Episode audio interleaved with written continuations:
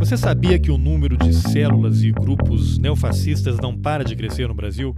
Que só nos últimos três anos houve um aumento de 270%? Eu vou repetir: um aumento de 270% no número de grupos neofascistas no país. E você consegue estabelecer alguma relação entre esse crescimento e o clima que se instalou no Brasil desde 2019, com a eleição do atual governo militar? Cujas principais medidas incluem a facilitação de compra de armas e munições e o incentivo para que a população se arme para se proteger. Você, claro, já ouviu isso, do comunismo, aquele mesmo comunismo que motivou o golpe de 1964. Portanto, não é o caso de se surpreender com esse avanço do neofascismo e do negacionismo. Mas a novidade é que grupos neofascistas estão se infiltrando em partidos de esquerda, em especial o PDT. Isso mesmo, o PDT de Leonel Brizola e Darcy Ribeiro. Para falar sobre isso, eu conversei com a Letícia Oliveira e com o Judes, dois militantes antifascistas que monitoram a atuação desse pessoal no Brasil e suas conexões internacionais. Eu sou Carlos Alberto Júnior e esse é o Roteirices. Vamos nessa! Muito bem, Letícia Oliveira e Judes. Por questões de segurança, eu nem vou dizer mais deixar que vocês mesmos se. Para minha própria segurança, quero dizer. Vou deixar vocês mesmos se apresentarem. Vamos começar com a Letícia, que já esteve aqui no Roteirista há algum tempo. Gravamos um episódio sobre a internacional neofascista, que a gente arranhou só um pouquinho, né? A superfície dos temas que a gente vai tratar aqui hoje. Então, vou deixar você, Letícia, fazer aí uma breve apresentação sua, antes da gente entrar nesse tema que tem provocado muitas polêmicas, principalmente depois da morte, né? né, numa explosão da filha do Alexander Dugin, outra figura importante que vai ser bastante abordada aqui. Vamos lá, Letícia. Oi, gente. Bom dia, boa tarde, boa noite. Meu nome é Letícia. Eu sou editora do El Coyote e eu monitoro grupos neonazistas e neofascistas na, na internet há 10 anos. Judes, apresente-se aí, você está fazendo a estreia aqui no Roteiristas, né? Bem-vindo. Tenho te acompanhado aí, mas cheguei a você por conta da Letícia, né? Que me mandou aí os, os seus contatos pelos canais secretos. Mas aí faz uma breve apresentação sua aí para quem não te conhece. Bom, um bom momento.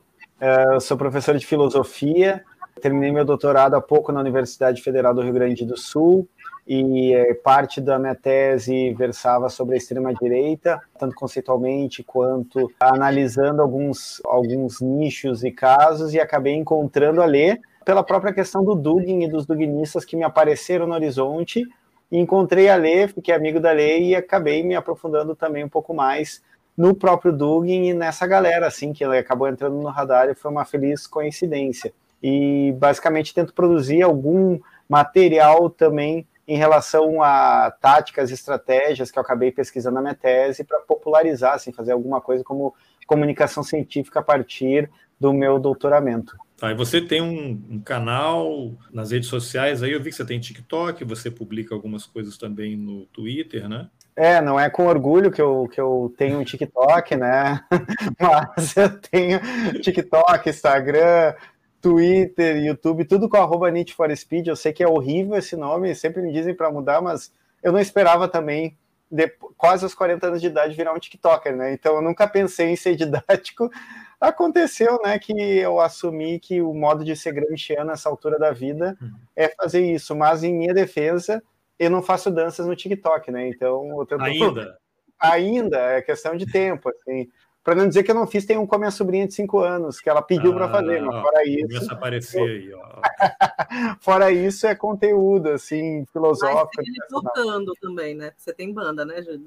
Tenho, tem banda, só do, toco no punk rock, inclusive, um pouco de como eu encontro a extrema-direita é no underground gaúcho, né? Tocando há mais de 20 anos no, nas buraqueiras do punk rock, aí conhecendo o que é um pouco parecido também com o caminho da Lê, né? Que a gente pode até falar depois, mas também tem essa é, conexão. É, então, mas você é, é do lado punk rock antifascista, né? Sim, sim, eu também tenho militância no, no espaço do futebol, também nas arquibancadas relacionadas ao, ao clube que eu torço, que é o Grêmio. Então, os núcleos antifascistas no Grêmio, desde 2014, eu estou envolvido. E é um pouco isso, assim, o antifascismo em, em vários âmbitos que eu consigo eu me meto a fazer. Às vezes. Várias frentes. Às vezes com preço que não é nada baixo, é. assim, mas a gente tenta, né?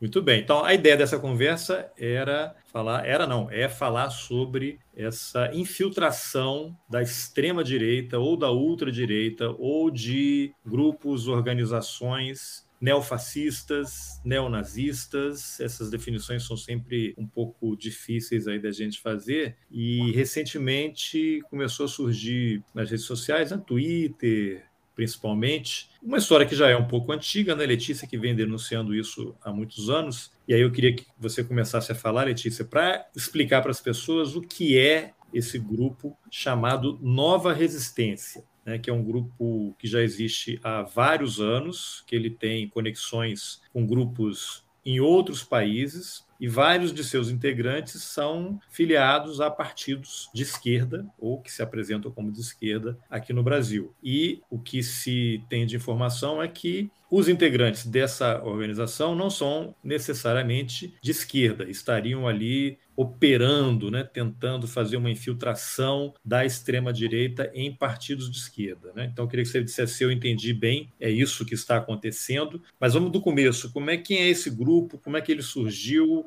Ele tem conexões internacionais para depois a gente chegar na Rússia, no Alexander Dugin, que a gente mencionou aí no começo. Então, a nova resistência, ela, quando ela surge em 2015 mas existe todo um processo anterior à nova resistência, que são os círculos evolianos, né, aqui do, é, do mundo inteiro. Na real, o, o próprio Dugin, ele é evoliano, Júlio Zévola foi um filósofo italiano do período do nazifascismo histórico, né, e a gente aí, eu queria até entrar numa, numa coisa de explicar os termos. A gente fala em neofascismo e neonazismo quando isso é no pós-guerra. Pós-guerra, tudo que é fascismo e nazismo é neo, tá? Porque a gente já, já acabou, finalizou o processo de fascismo nazismo histórico, então a gente chama de neofascismo e neonazismo. O que, que acontece?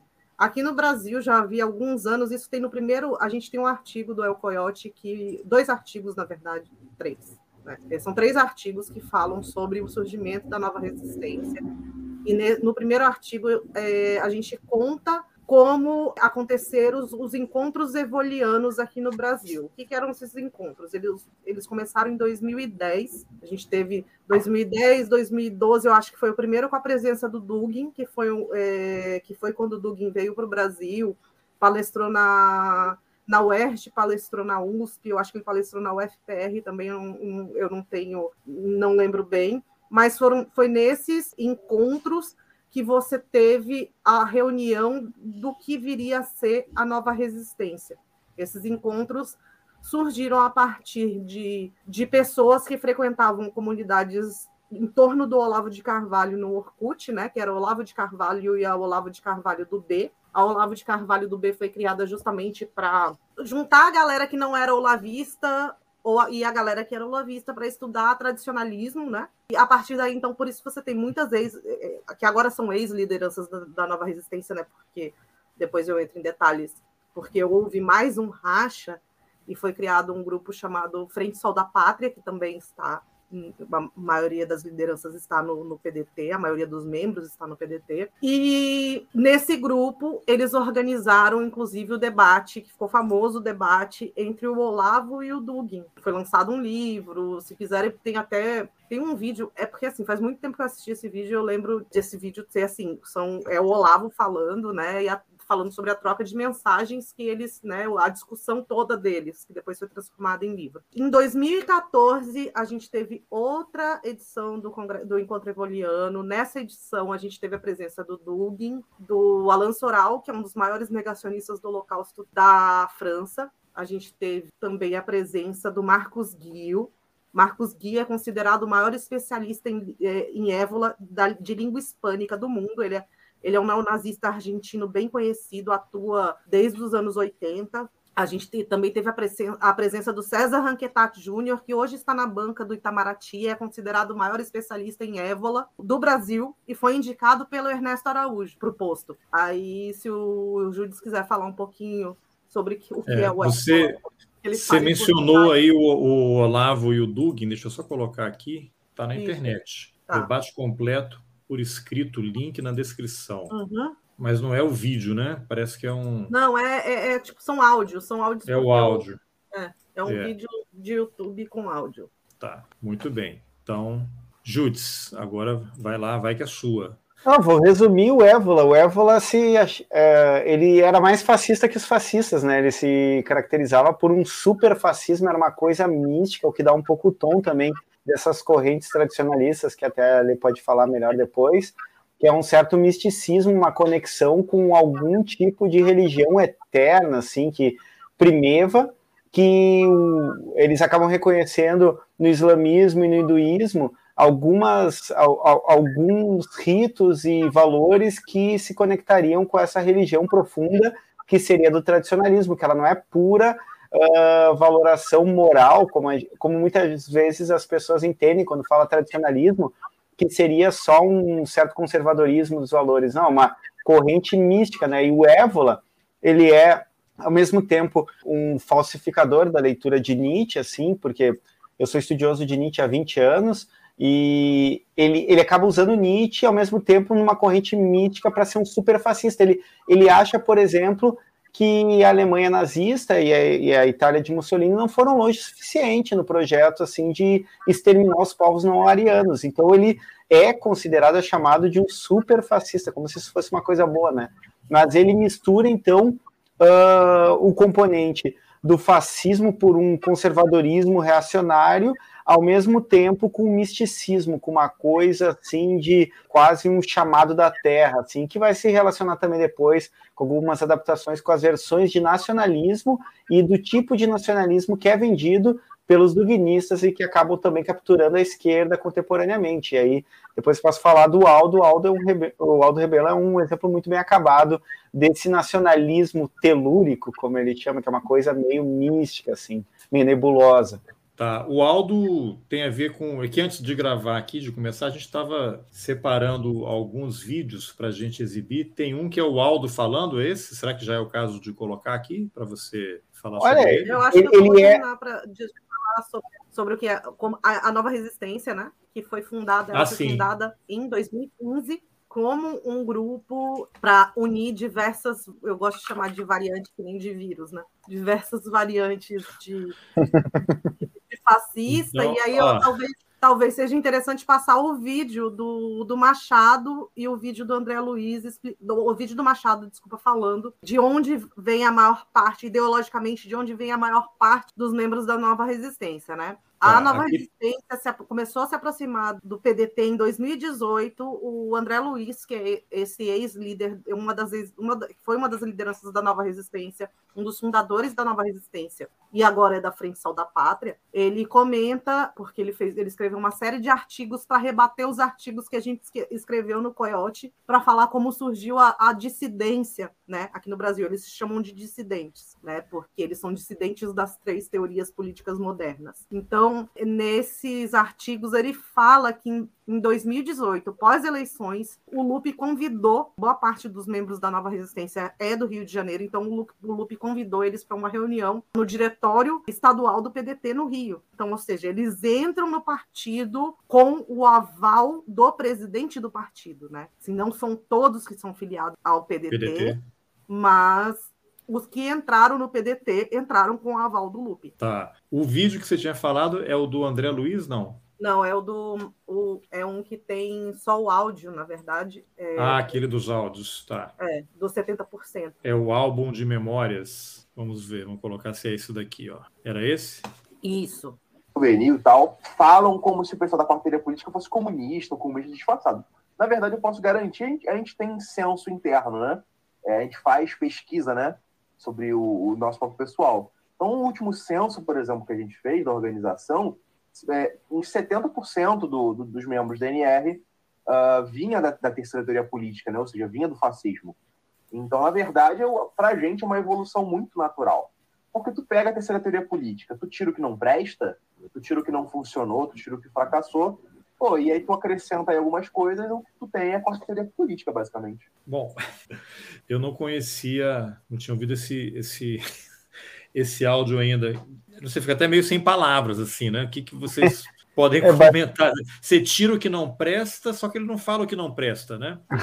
É, o que não presta é tudo. Aí você evolui, você tem um upgrade para a quarta teoria política. É. Teoria política é um eufemismo para faci... nazifascismo, né? É um rebrand, assim, meio Faria Limer russo, né? Esse... E esse é porque... tá falando quem é? Rafael Machado, líder da Nova Resistência. Continua, né? Como líder da Nova uhum. Resistência e um dos fundadores. É, é porque tem uma tentativa, principalmente sobre a esquerda, de caracterizar o duguinismo, e a própria Nova Resistência faz isso para fora, assim, né, nas redes sociais, não internamente, de passar uma ideia de que a quarta teoria política ela não é fascismo. Só que, na verdade, se tu lês o, o texto do Dugin e se tu escuta, bom, isso aqui é um atestado né, de que é basicamente um, estado, um fascismo repaginado, porque é uma teoria conservadora que pressupõe, então, uma, algumas categorias que eles tomam por tradicionais, como se existissem no mundo e não fossem construções culturais, negligenciando qualquer outro tipo de existência ou tipo humano que não seja aquela formação heteronormativa, no caso da Rússia, do branco, há um ditado antigo entre os racistas uh, europeus de que a Rússia, pelo menos, eles são brancos, né? Essa é uma percepção que se tem, né? Então tem uma, um fascismo produzido dentro da Rússia, seguindo uma tradição do fascismo russo que o, que o Dugin vai acabar se inspirando, principalmente o Ivan Ilin, que é um filósofo que formula um fascismo russo nessa ideia já um pouco de um pan-russismo, entre aspas, de uma Rússia que se expande no novamente e que tem na centralidade o russo caucasiano, o russo europeu, esse que é o branco, que seria a centralidade desse, desse Estado imperial. O Dugin herda isso e, claro, que ele transforma isso numa estrutura de pensamento que vai sendo muito bem adaptada em vários lugares do mundo o PDT acaba sendo mirado por isso, porque o Getúlio Vargas ele já é ambíguo em relação ao fascismo, né, a própria, as próprias ideias e os valores, mas na Argentina é o Perón que se, se presta a isso. Há, uma, há então um processo de remodulação por dentro de alguma figura nacional que representa esse ideal unitário de país, mas é um país constituído miticamente como um povo, que é um povo tradicional, conservador, ou seja, todas as pautas minoritárias elas servem para fazer esse povo se desunir, para esse povo rachar, e na teoria duguinista, que é importada, isso é um produto da ideologia liberal estadunidense, ou como eles chamam de atlantismo, que seria uma hegemonia não só econômica, política, mas também filosófica, conceitual. Então toda a pauta minoritária ela é vista como uma estratégia de desestabilização desse povo unitário desse lugar, que no caso da Rússia e da grande Rússia, porque os ucranianos, dentro dessa perspectiva, são vistos ainda como russos, uma espécie de russo inventado. Então, uma centralidade num povo unitário que é heteronormativo, que é conservador ligado às tradições daquele povo. Então, vai ser muito insensado pelo próprio Dugin as, o regime iraniano, por exemplo, porque tem uma dureza da tradição ali, uma coisa teocrática que ele acha lindo, então, é, por que esse ponto? Porque tem uma relação de misticismo, de religiosidade, de conservadorismo conectados em um Estado que é, ao final, ao molde autoritário ou imperial. Então é um neofascismo. Por que, que ele, ele, ele se coloca como uma outra via? Porque ele vai se utilizar de alguns slogans e estratégias de captura e, e também que são muito sedutores para a própria esquerda, como a crítica, por exemplo, à intervenção estadunidense quando eles chamam de atlantismo, ó, nós queremos um país soberano que não sofra as influências estadunidenses. O esquerdista mais incauto e ingênuo vai dizer: nossa, eu também defendo isso. Eu defendo meu país contra a ingerência estadunidense, econômica, política, uh, subjetiva, etc. Mas com isso, e aí tem um texto que eu sempre cito, e a lei gosta que eu cite, é um texto de 97, do Dugin, falando sobre um fascismo modo russo da Aliança Vermelho-Marrom, que ele diz, depois que a gente constitui nossa quarta teoria política, a gente se livra dos vermelhos. E quando ele chega na hora de falar dos fascistas, ele diz, bom, os fascistas, a terceira teoria, né, porque a primeira é liberalismo, a segunda é o comunismo, a terceira é o fascismo, e aí a quarta seria a do Dugin, que em teoria não é fascista, diz ele, né? Mas o Machado aí no áudio está confirmando o que está no livro. Ele diz: bom, mas os fascistas. Os fascistas, eles só precisam dar um passinho para o lado. Quem quiser, só dá um passinho para o lado. O que, que deu errado? A crítica do Dugin na quarta teoria política ao nazismo é eles foram meio mal de estratégia, né? O Hitler saiu se despirocando, ele fez um genocídio muito rápido, assim, ele fez uma coisa muito grandiosa. É basicamente isso que ele está criticando, se assim, eles cometeram erros estratégicos. Não ele é não o faz... que fez, mas como fizeram, né? É, ele não faz nenhuma condenação humanitária em relação ao Holocausto no livro dele. Ele muito simplesmente. Pelo contrário, né? Eles negam o Holocausto. É. Então, assim, o que não presta no fascismo que ali o Machado está falando, que é o que o Dugin fala no livro. O que não presta é que eles foram muito exacerbados e que aí vem um paradoxo que eu adoro eles dizem que o fascismo é um produto moderno, é da modernidade, que o fascismo, na cabeça de Dugin, é um produto também de, uma, de um marcador de Estado moderno iluminista. E, e aí vem o paradoxo da coisa. Então, o Dugin ele vai dizer que o, a quarta teoria não é fascista porque eles rejeitam a modernidade. O Estado não é o Estado moderno democrático, é o Estado feudal que ele quer, o imperial. Portanto, eles não são fascistas. Ou seja, essa é a trapaça dessa constituição desse neofascismo que a Levin falou, é um fascismo maquiado, assim, é um fascismo uh, ao modo, eu dou um exemplo muito tosco, mas que dá a ideia, assim, o fascismo histórico é uma novela produzida pela Globo, a quarta teoria é a mesma novela feita pela Record, assim, é uma coisa mal maquiada, mal feita, mas é a mesma coisa, sabe? Contra o nome mais tosco, assim. É porque eu estava vendo aqui o site, quando você estava falando aí, o ai, site ai. da Nova Resistência, né? E aqui tem é o manifesto Principiologia da Nova Resistência. O Brasil precisa de um novo fôlego, um novo suspiro, um novo respingo de jovialidade criativa e de uma nova cólera revolucionária. Aí é. tem aqui, é uma, a Nova Resistência é uma organização revolucionária de vanguarda que visa superar as velhas e mofadas ideologias políticas do passado e forjar um projeto politicamente sólido e consistente com aquilo que o Brasil é em sua essência. Um império. É, é o império. O império não é à toa que o coração do Dom Pedro I está aí, né? Ah, ele chegou de avião. Chegou no avião da FAB ontem, né? Eles estão bravíssimos com a esquerda, porque a esquerda está criticando o coração. O coração. Né? Não, mas eu. É. Só uma Fala. coisinha que eu queria falar. A gente tem que focar que essa, esse povo unitário que eles falam brasileiro, assim, e no caso do russo, é o povo cristão, tá? Então uhum. você esquece que a gente tem povos originários, porque só esse, esses, povos, esses povos originários só vão interessar para ele se forem cristãos, entendeu? Você não tem se convertem, se submetem é, ou caem ou vão para o lado, né? Como é, o falou. E, e aqui fala: nosso objetivo é erguer um novo mundo e uma nova pátria através de uma nova ordem construída por um novo homem. É isso, né? Quem é, é esse eu, novo homem? Eu até queria falar uma coisa, porque, assim, o que, que acontece? Essa, esses tempos andam rolando uns estresses aí, com uma pessoa que andou falando que. Porque, assim, a gente tem a formação da nova resistência, ela se dá, tá?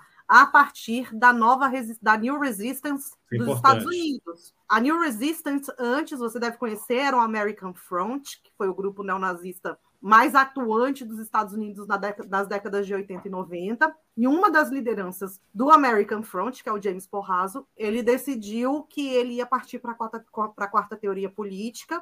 Ele pegou o nome da, da New Resistance, da Nouvelle é, Resistance, que é um grupo francês fundado pelo Christian Boucher, que é um nacional revolucionário, e a gente tem isso tudo mapeado que desde 2012 o Machado é próximo do, do Porraso, que a nova resistência foi formada aqui a partir da New Resistance e não da Nouvelle Resistance, que foi que inclusive foi dissolvida nos anos 90, no fim dos anos 90, e como organizações para difundir a quarta teoria política do Dugin, entendeu? O Porraso se inspirou em certas partes na novela Resistance, mas ele fundou a New Resistance como uma organização para difundir a quarta teoria política. Inclusive, Agora, como é que esse pessoal chega, chega aqui encontra esse. Eles conheceram no Estado esse... Ah, pois é. Então, era internet. Do mundo. Internet, e aí esse pessoal lá dos Estados Unidos uhum. que vai, vai cooptando aquele processo de radicalização, tal do buraco do coelho, né? Toca do o coelho, Machado, o, ele já, o Machado ele já vem desses, mei, desses meios neonazistas, né? Ele sempre foi. Ele era supremacista branco, ele era dono do Fórum Supremacista Branco. Tem até os prints aí, né? O Alberic, que era do Fórum, ele tinha o, o subfórum brasileiro no Stormfront, né? De supremacistas brancos, e ele conhece o Borraso nessa, nesse meio. Aí, ele foi exposto pelo povo do Stormfront, porque disseram que ele não era realmente branco, entendeu? Esse aqui, mas... o Rafael Machado. Isso, mas tem um tem prints, tem uma thread que eu te mandei, tem prints aí do, de posts deles no, nesse fórum, no Stormfront. Até... Se é esse aqui. Não, né? Não, é, são, é do Twitter. É do Twitter, então peraí. Uma pequena informação aqui, gente. Como essa entrevista foi gravada em vídeo, então eu mostrei as páginas do Twitter, sites, quem assistiu ou for assistir lá no YouTube tem como ver, mas não se preocupa, porque nas informações aqui do episódio eu vou colocar os links, todos os links desses dessas publicações que estão sendo mencionadas aqui na conversa. Então é só chegar lá nas informações do episódio, clica e você vai ver lá as postagens no Twitter, onde estão os áudios, os vídeos e os textos que a gente está mencionando aqui, tá bom? Agora vamos voltar para a entrevista. Várias coisas aqui para a gente ver ao longo do. Vai vendo se você reconhece aí algum. É nesse. Nova Resistência. É, aí, Rafael Machado, aí. O Conselho aí. Branco. O Conselho Branco era um fórum que era organizado pelo Rafael Machado. Ele e o Alberic. Esse aqui, quem escreveu esse texto aqui é o. Rafael Machado. Esse aqui é o Rafael Alberic Machado. É o Rafael Machado, sim. Conhecimento como arma. Ah, tá aqui. Stormfront. É certo que quanto mais a pessoa buscar capacitação, mais chances terá de se infiltrar com sucesso no sistema para minar as capacidades do sistema.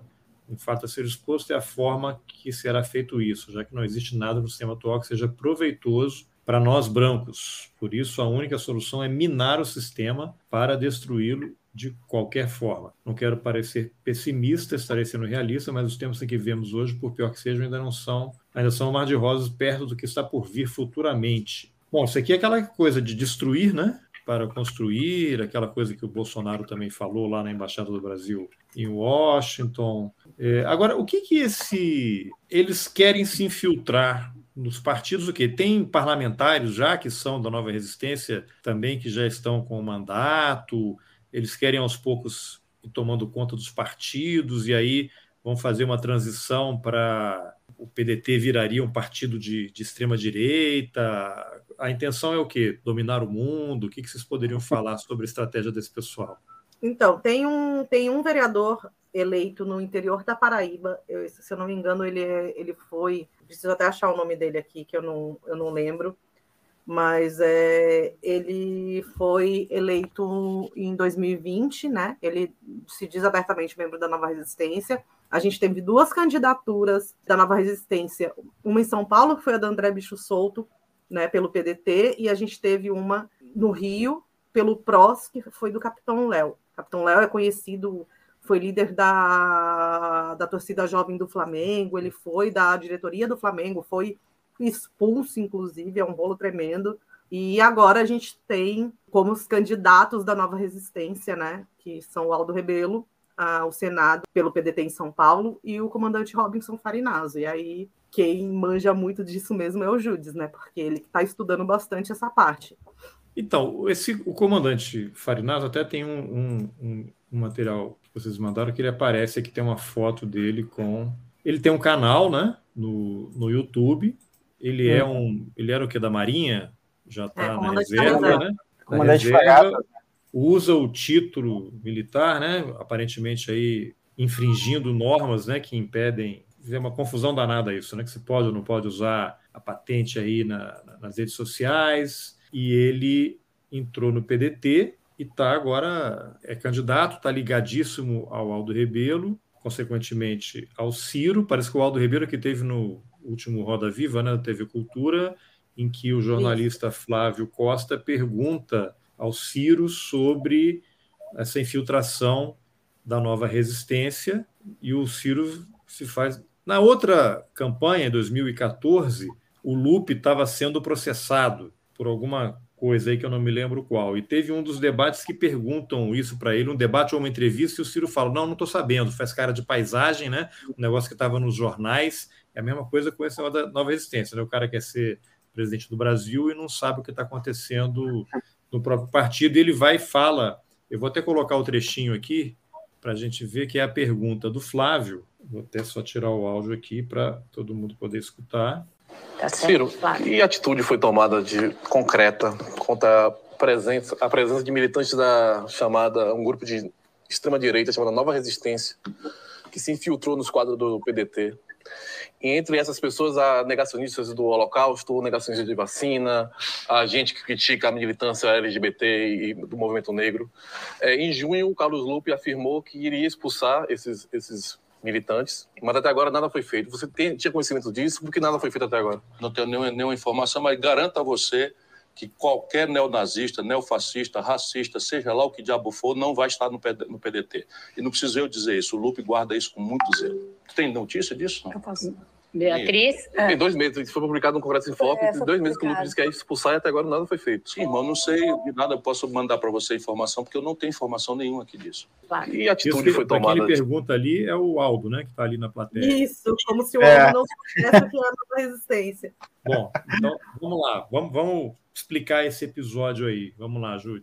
Tá, é, tem, o, tem essa figura do Farinazo, né, que já foi comentado, que era o, ele era um olavista que deu apoio, assim, uh, ao governo Bolsonaro, se ele ter foto com a Nise Yamaguchi, com o Ricardo Salles, e de repente ele brota no PDT. Não de repente, né? É uma aproximação por esse projeto nacional uh, do Ciro que, que caberia um pouco esse nacionalismo que uh, ele almeja.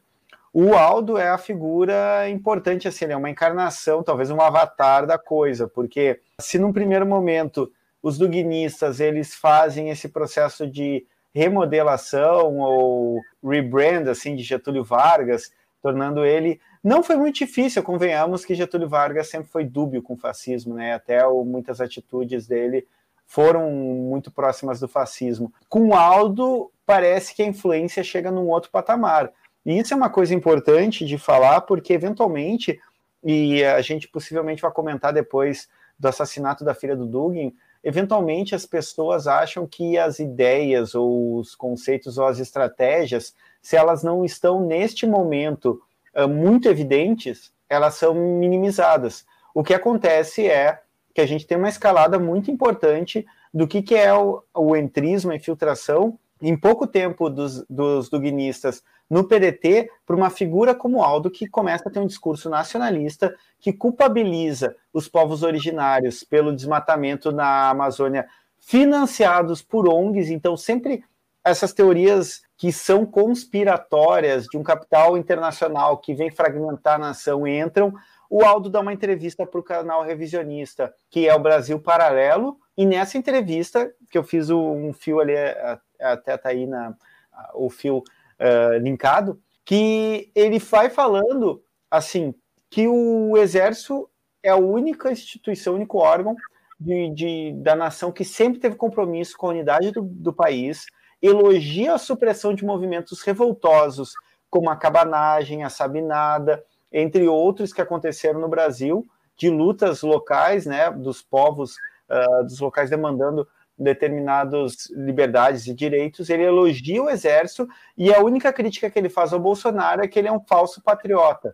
Isso dá o tom do que, que é o nacionalismo do Aldo e como ele se adequa ao duguinismo. Embora quando ele tenha sido perguntado mais de uma vez se ele conhece Dugin, se ele leu Dugin, e ele tenha saído pela tangente dizendo, ah, ouvi uma aqui outra coisa, achei interessante, mas não li, etc. O Aldo, ele está sempre em lives com a nova resistência. Ele é muito insensado, ele é muito abraçado pela nova resistência e também pela dissidência da nova resistência Sol da Pátria, como essa figura que aquilo que ele chama de quinto movimento político dele se adequa muito próximo ao nacionalismo com tintas fascistas de Dugin.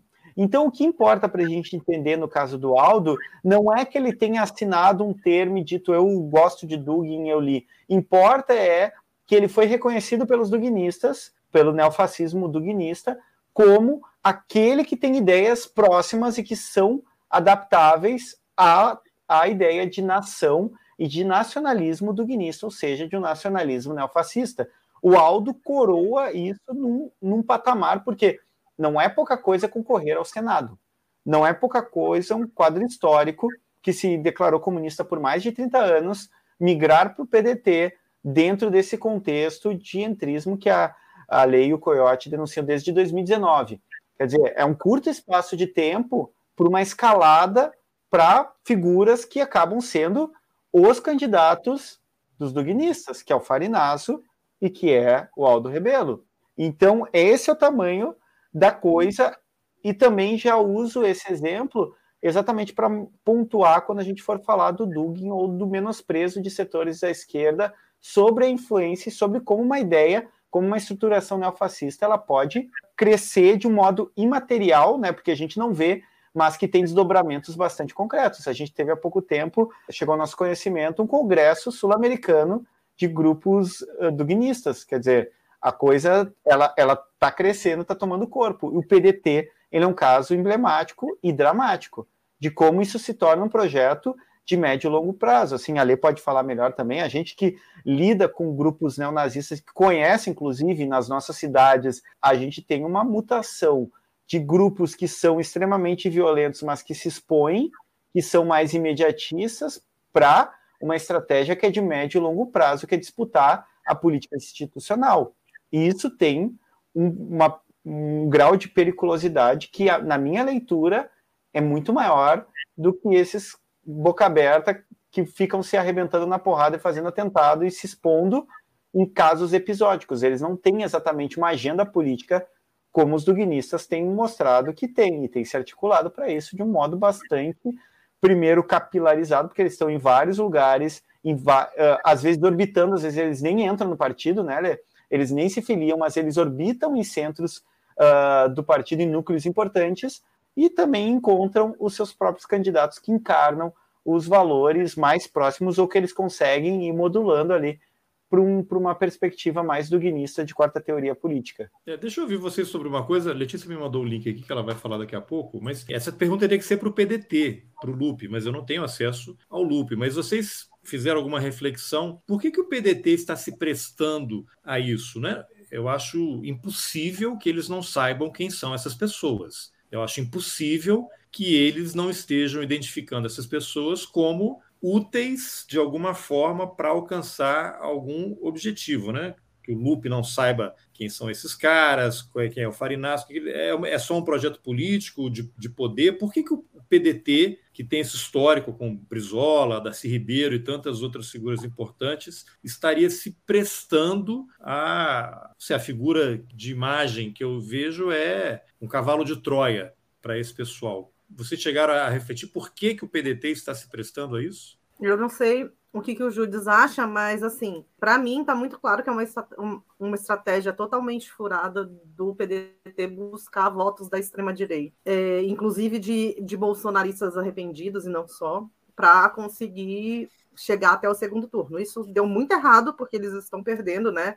O Ciro saiu do primeiro turno de 2018 com 12% e agora está com 6%. Mas eu queria falar especialmente sobre o Aldo, porque assim, quando o Aldo lançou o livro do Quinto Movimento, a Nova Resistência deu apoio para eles, assim, de primeira, sim, foram os primeiros a dar apoio, tá? Um dos articuladores, que eu acho que é o maior articulador do, do Quinto Movimento, que é o Felipe Quintas, ele é muito próximo da Nova Resistência, tá? Então, assim, quando eu já venho acompanhando isso há algum tempo. O Aldo ele estava sem partido, na verdade, quando ele saiu do, do PC do B, ele foi, eu acho que, para o Cidadania, e depois ele saiu do Cidadania e estava sem partido. Então, quando estava para fechar, uma semana antes de fechar o, né, a janela de filiação partidária, o Farinaso anunciou que estava se, se filiando ao PDT.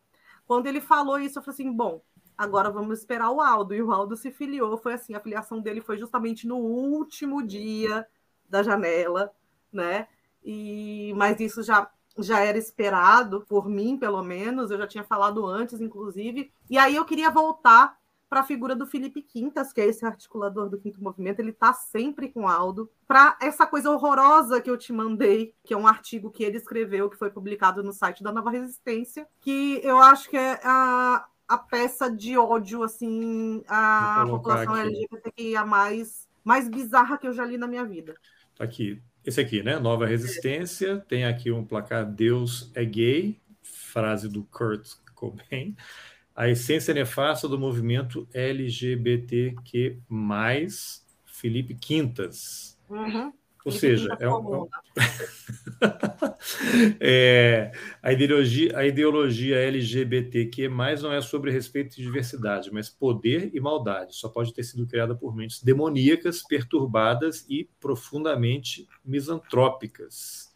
Então, para você ver, esse é o principal articulador do movimento do Aldo, que é o quinto movimento, tá? É impossível que ninguém do PDT saiba, saiba disso. Inclusive, a própria militância defende, assim, eu não vou jogar toda a militância, óbvio, né? Porque a gente ainda tem setores do PDT que tentam brigar com eles, mas são silenciados dentro do partido, porque as figuras, próprio Lupe, e outras figuras grandes do partido fazem esse, esse processo de silenciar, porque o Aldo vai de, vai de encontro e o Daciolo o Aldo ah, e o Daciolo, são os maiores. O Daciolo está né? no PDT agora, né? Aí eu queria ah, lembrar o seguinte: olha só que interessante. Da pátria, tá? Tanto o Aldo quanto o Daciolo e o Farinazo, eles têm apoio da Frente Sol da Pátria, né? Que é esse racha da Nova Resistência, e da Nova Resistência. Tá? Então, olha só que interessante. O Aldo ele foi o nono ministro da Defesa do Brasil. Olha só, de 2 de outubro de 2015 a 2 de maio de 2016. Alguém lembra o que aconteceu em 2016? Teve um golpe, né? No Brasil, a presidente era Dilma Rousseff, depois dele veio Raul Jungmann. Então, você vê Aldo Rebelo, que é um cara muito ligado aos militares, foi ministro da Defesa, continua ligado aos militares, está agora amigo de infância aí do comandante Farinaço e dentro dessa, dessa confusão toda. E... Outra coisa interessante falar é que em abril, se não me engano, deste ano, a gente teve uma. Ia, ia ter um evento na Escola Superior de Guerra no Rio de Janeiro, com a presença do Farinaso. É foi um evento, é, era um evento organizado por um instituto da, da UERJ, que eu esqueci o nome, que ia contar com a presença do Farinaso, do Lucas Leiroz, que é a liderança da nova resistência no Rio de Janeiro, e o Dugin ia palestrar via videoconferência. E aí o que acontece? Houve uma o pessoal é, internacionalista, né, o pessoal das relações internacionais e, do, e da geopolítica, né, os acadêmicos, assim, eles fizeram uma pressão realmente para que o evento fosse cancelado e foi cancelado. O Dugin tem uma história que ele fala português, inclusive. Uhum. Fala português. É, Vocês já viram ele falando português? Ah, alguma coisa assim? E depois foi, esse evento foi transferido para o canal do, do Farinazo. Dá uma agonia, inclusive, ver ele falando esse portunhol, né? Parece que não vai sair a palavra.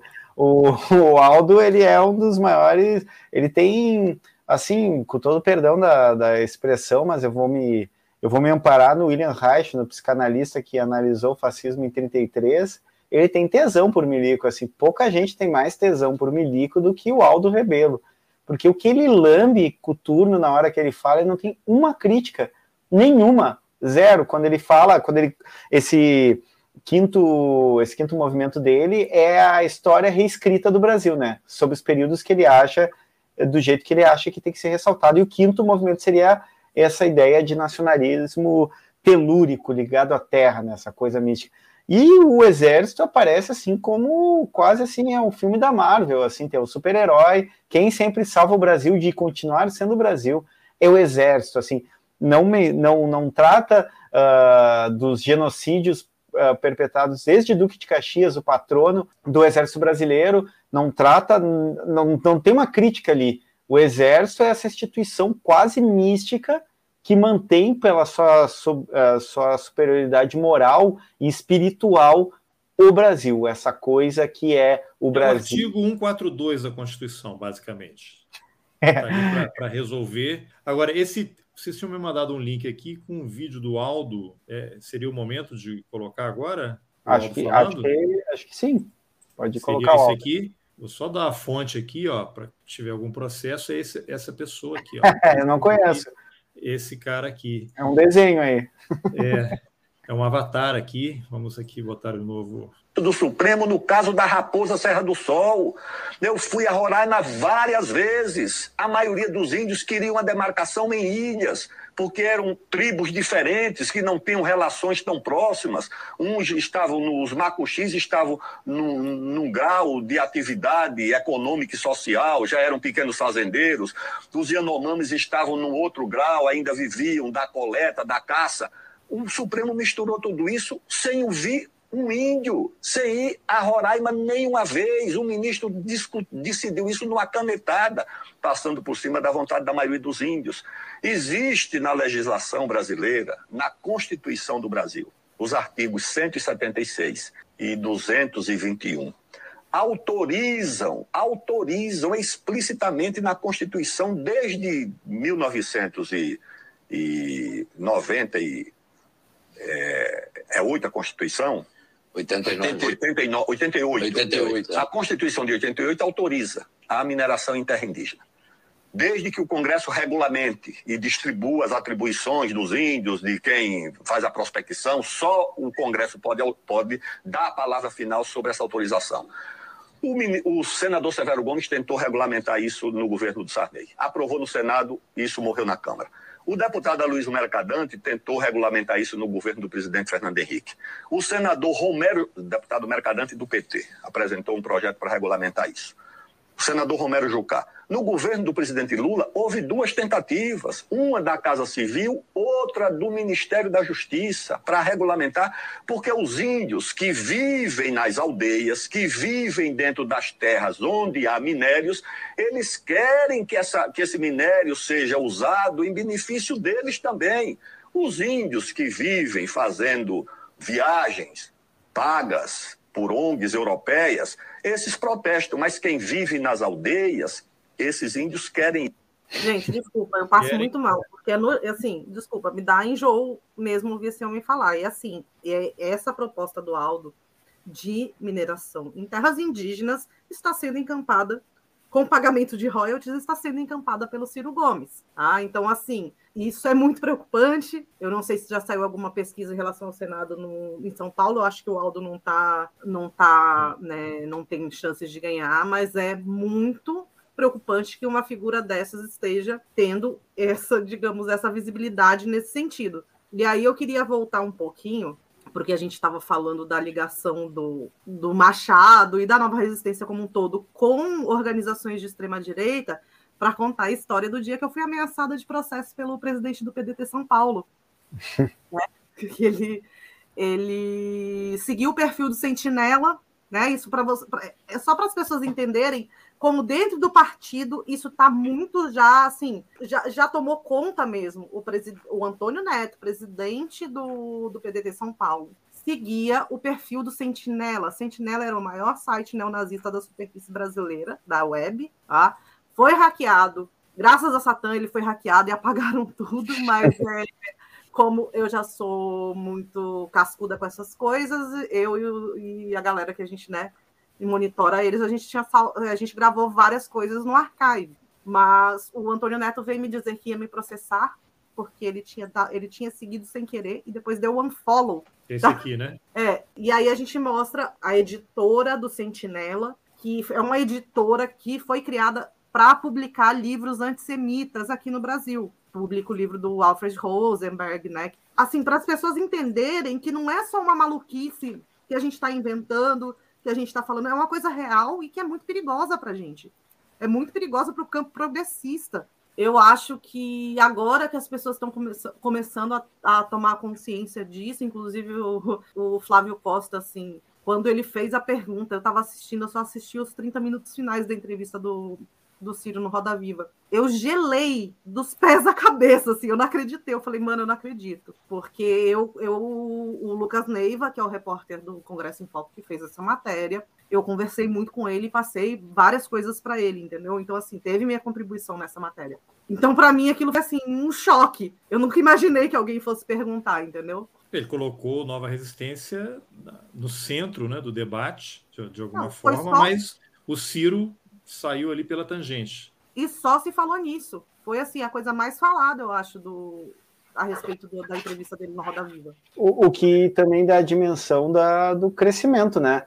Do, do perigo, né? Porque se saiu da, da, da, de uma franja obscura, aliás, o Sentinela, que é, como a Lê falou, o site neonazista ele, uh, em português mais uh, importante, entre aspas, contribuidor, assim, para por muito tempo, foi o Álvaro, né, que foi muito próximo da Nova Resistência, né? Ele foi ele da Nova Resistência. Ele, ele foi depois, né?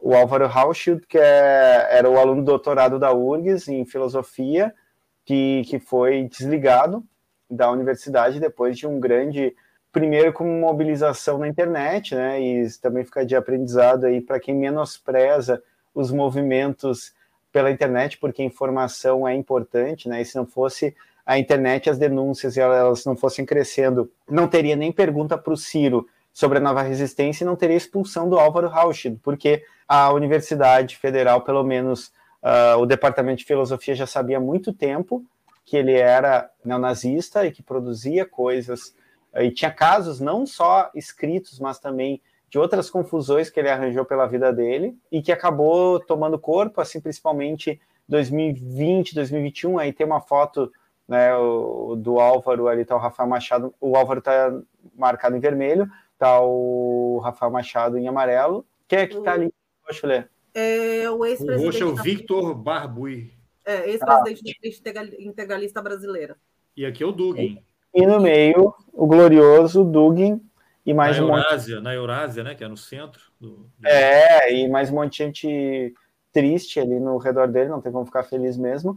E aí o Álvaro, ele foi expulso da universidade, depois a gente ficou sabendo até que foi um caso pioneiro né, de expulsão por racismo em universidade uh, no Brasil, mas foi, foi um tanto pela, pela pressão na internet, assim, uh, pela junção de informações, e ele escrevia para o Sentinela, né? Vira, uh, tinha um monte de textos lá, e todos com uma carga antissemita. Depois ele acabou uh, assediando a namorada de um rapaz negro que chegou no Fantástico, né? Teve uma matéria no Fantástico, uh, que era o JJ, esse rapaz, que é aluno da URGS, e aí a coisa ficou insustentável para ele, assim. Importante mencionar também que a URGS atualmente tem um reitor que foi colocado pelo Bolsonaro, que é o Bulhões, que não foi o reitor que nós votamos.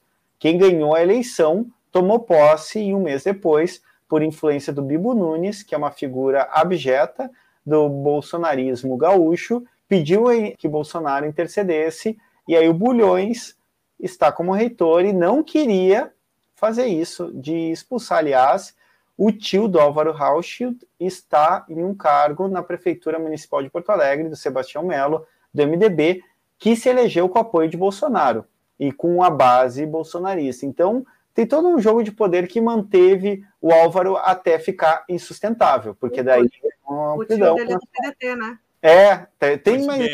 Coincidência, coincidência. Eu acho que o Álvaro foi filiado ao PDT também, tá? E tem. Agora eu vou contar uma fofoca, porque eu acho isso. Acho que as pessoas têm que saber disso. O Álvaro foi expulso da resistência sulista. A resistência sulista era a nova resistência do, do, Rio Grande do Sul. Você tem, assim, eu acho que até nessa mesma thread que eu mandei, tem o, né, mostrando que teve um, o Álvaro, inclusive, apresentou um trabalho em 2017, num encontro que teve da Nova Resistência e da Resistência Sulista. Eles têm texto dele traduzido no, no, blog do Machado, assim, ele e o Machado traduzindo coisas juntos, entendeu? Tem conversas deles com um outro membro da, da Resistência Sulista, mas aí a gente chega no ponto por que que o Álvaro não é mais da Nova Resistência, a Resistência Sulista. A, a resistência sulista, inclusive, rachou com a nova resistência, porque a resistência sulista é separatista e o Machado não gosta de separatismo. É, o Álvaro foi expulso da resistência sulista porque por talaricagem. Tá? Isso é o que eles falam. Ele chamou. Ele... O Álvaro é um assediador em série, né, gente? Pelo amor de Deus. Assim, vê... E ele assediou a namorada da liderança, a então namorada da liderança da resistência sulista. Dizem que convidou, ele convidou ela para uma suruba. Caramba, então foi um problema interno do partido ali.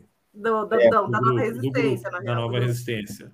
E aí, eu, assim, eu acho interessante também tocar nesse ponto que a gente tem essa proximidade com a Cali, eu acho que, é, e com a, a, Frente Integralista Brasileira, que são duas organizações neo-integralistas, né? A Cali e a Nova Resistência, como são né, o, o, o principal né, os principais, assim, a, a nova resistência foi formada mesmo, assim, onde tem mais gente é Rio de Janeiro, São Paulo e Rio Grande do Sul. A Cali é de Niterói, e eles sempre disputaram esses, tipo, esse, o, disputaram politicamente, né, esse meio é, neofascista no Rio de Janeiro, E mas como vocês podem ver, eles sempre tiveram uma proximidade assim, tipo, como se fosse assim, tipo, tapas e beijos, saca? O Eduardo Fauzi, que é o cara que cometeu o atentado é, contra a produtora do Porta dos Fundos, que é o que era o líder da Akali, né? Ele foi ele é esse aqui, que está aqui com o Dugin. Está com o Dugin, tá? O, o Fauzi tem também, eu acho que mais para baixo de botar, tem ele conversando, trocando ideia com o bicho solto, quando ele já estava foragido na Rússia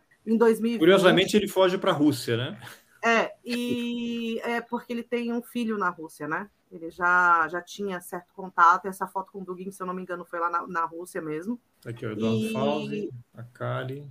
E a gente tem agora um ex-membro da Akali, esse sim, muito conhecido. Talvez seja um dos, é um dos neonazistas, ou talvez seja o neonazista mais perigoso do Rio de Janeiro, que é o tio Chico, né? Que ele foi. Tio Chico foi justiceiro da Zona Sul, que era uma galera que amarrava, tipo, morador de rua em poste e linchava, né? Esse aqui? É.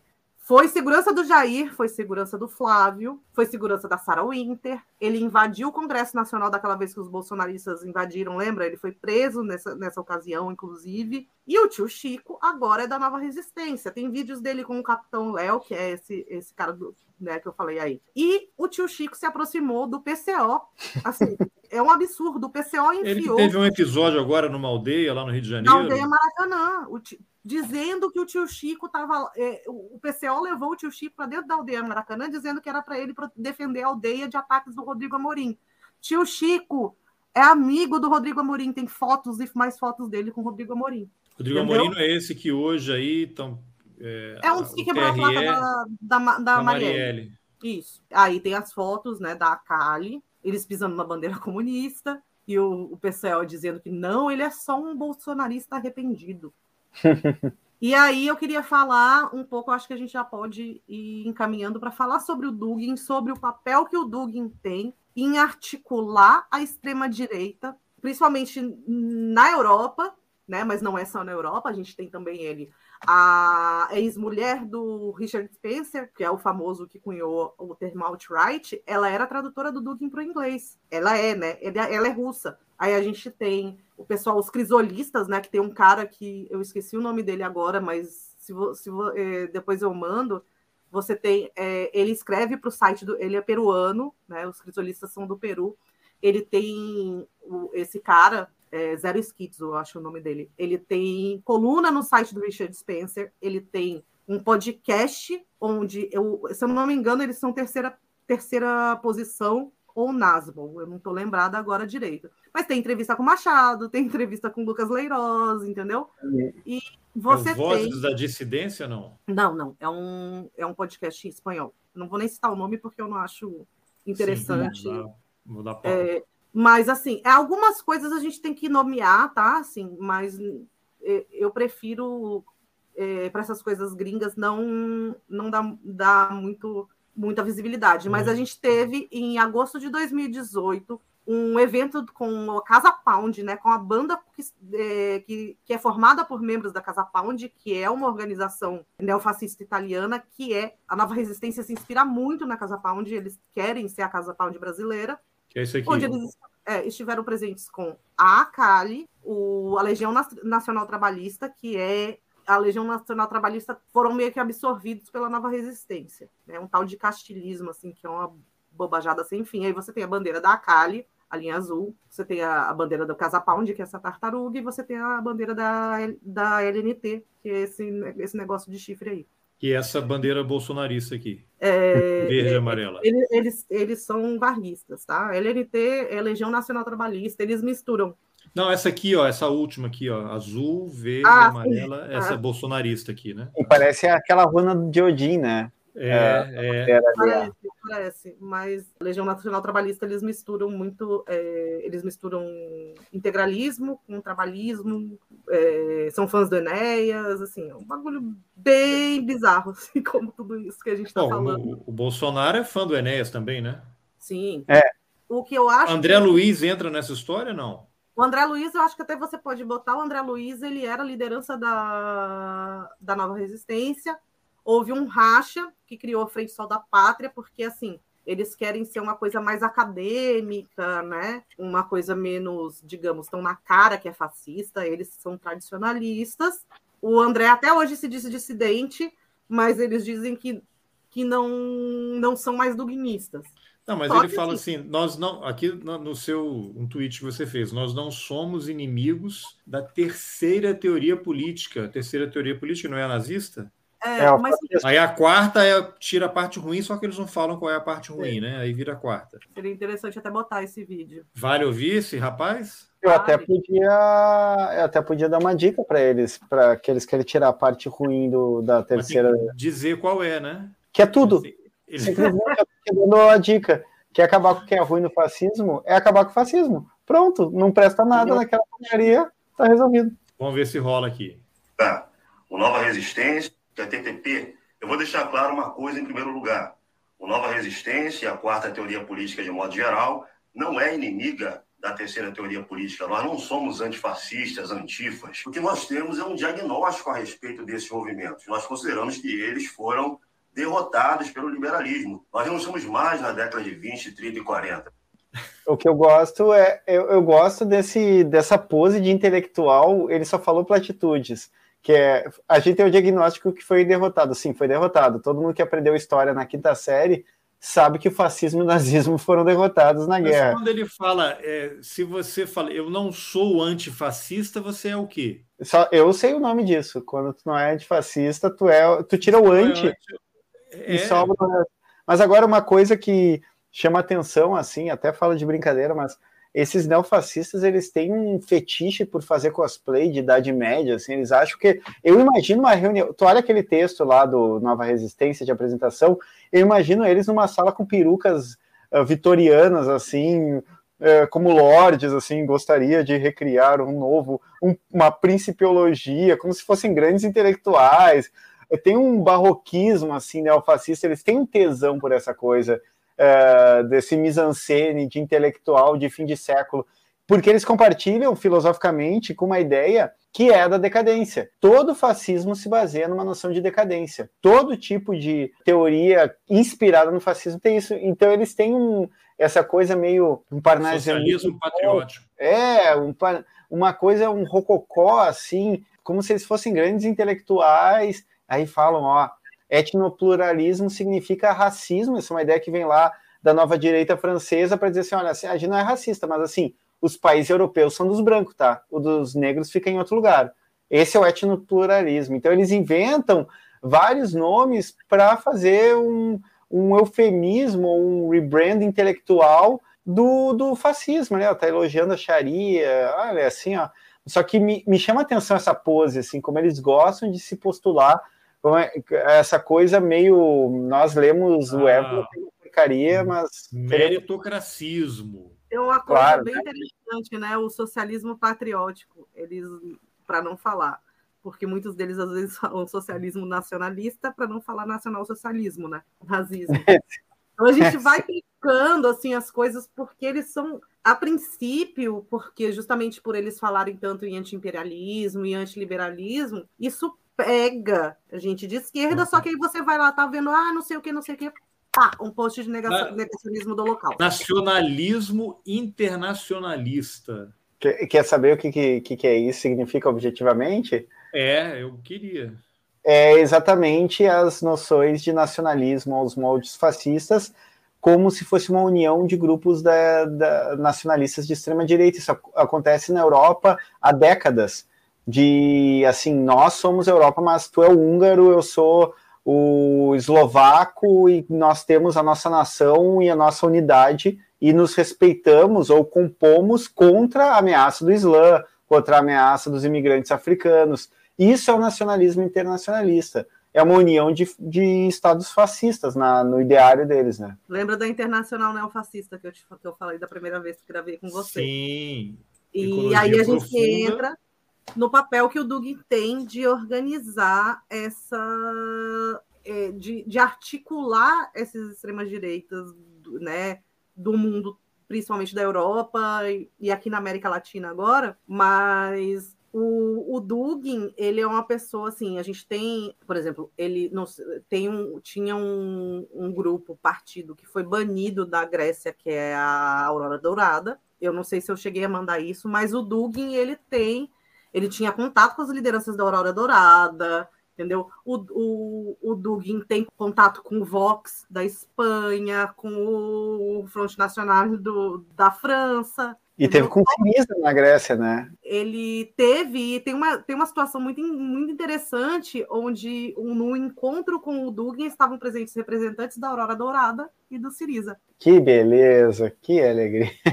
Agora, é, é, é curioso, isso aqui eu acho que conecta com tudo que você está falando, não, Letícia? Restauração do sagrado, ressacralização do mundo. É arqueofutu, arqueofuturismo.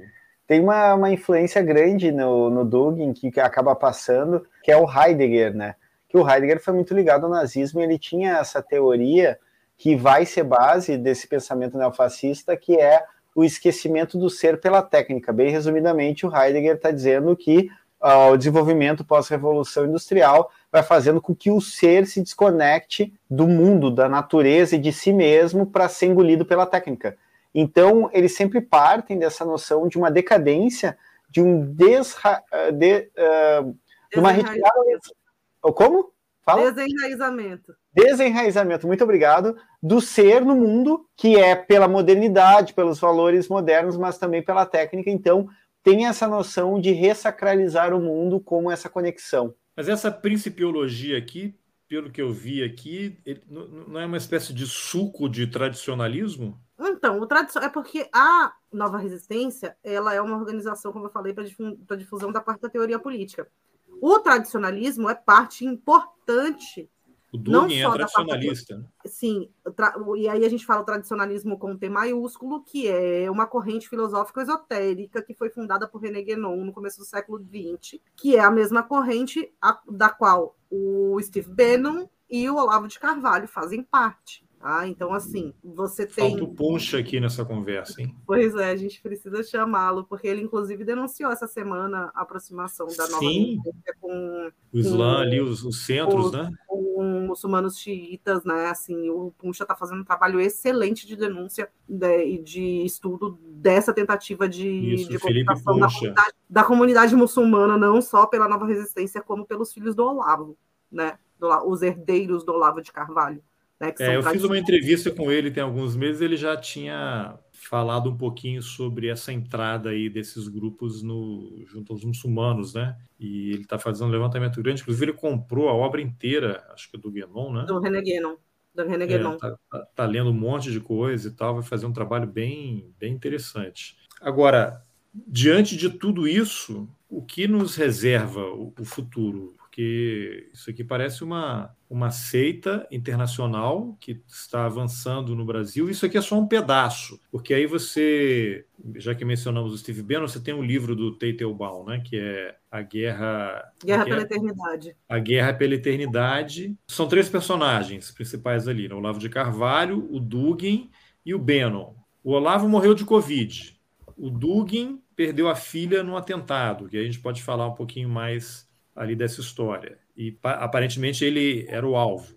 Então significa que ele continua, é o próximo da fila ali, né? Porque esse pessoal não vai parar. E o Bannon está todo enrolado com a justiça, né? Já andou preso e tal, tá tudo enrolado. Agora, o Bannon, ele foi também guru do, da família Bolsonaro, né? O Eduardo Bolsonaro é muito ligado a ele. O Eduardo Bolsonaro que esteve nos Estados Unidos na véspera da invasão do Capitólio, inclusive já foi citado por parlamentares americanos nessas investigações que o FBI está fazendo. Eu não me surpreenderia se numa dessas visitas dele aí para dar tiro e comprar armas nos Estados Unidos ele ficasse retido lá para prestar esclarecimentos para o FBI. E ele é o cara escolhido pelo Bannon para ser o grande representante dessa ultradireita na América do Sul. Ele é o responsável por esses encontros, né? Teve um em Foz do Iguaçu há alguns anos, aqui em Brasília, na véspera do 7 de setembro do ano passado, e foi capa recentemente de uma revista de ultradireita aí da Hungria, salvo engano. Eu Tem uma acho... situação interessante que aconteceu nesse CEPAC do ano passado, que ah. foi a Polícia Federal deteve o cara que é o... O Getter lá, né? O cara do Getter, que é um que é o Facebook da extrema direita, né? É, seria mais, eu acho que um Twitter, na verdade. Mas assim, o, esse cara do Getter, ele, do, ele é um cara que é muito próximo do Bannon. Sim, né? Assim, trabalharam é tipo juntos, né? E, e, do, e do Trump, né? E do Trump uhum. também, né? Trabalharam e juntos. aí o Alexandre de Moraes mandou ouvir é, deter ele no aeroporto para prestar, tipo assim, esclarecimentos, não se sabe até agora do que, em relação ao que. É. Eu acho que o, o, Eduardo Bolsonaro, talvez dos filhos, seja o mais perigoso, é a impressão que eu tenho, por conta dessa articulação internacional. Eu não me surpreenderia se 2026, 2030 ele surgisse como uma alternativa muita chance de se eleger novamente. O que eu acho muito interessante nesse ponto, Carlos Alberto, que eu queria falar assim, essa articulação internacional do Bannon, que é me o mesmo tipo de articulação que o Dugin faz. Só que assim, tanto o Olavo quanto o Bannon, eles tinham influências mais diretas, apesar o Olavo, apesar de ter negado diversas vezes, do próprio Bolsonaro negar, dizer que ele não era o guru, eles tinham essa influência direta. O Dugin, muita gente gosta de chamar de guru do Putin, mas não existe nenhuma prova de que ele tenha sido conselheiro do, do, do Putin em algum momento.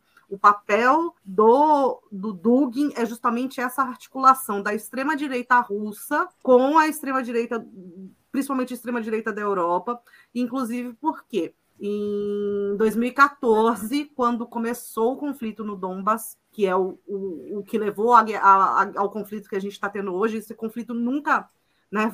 Foi, virou, é um conflito de, de baixa intensidade desde do, de 2014.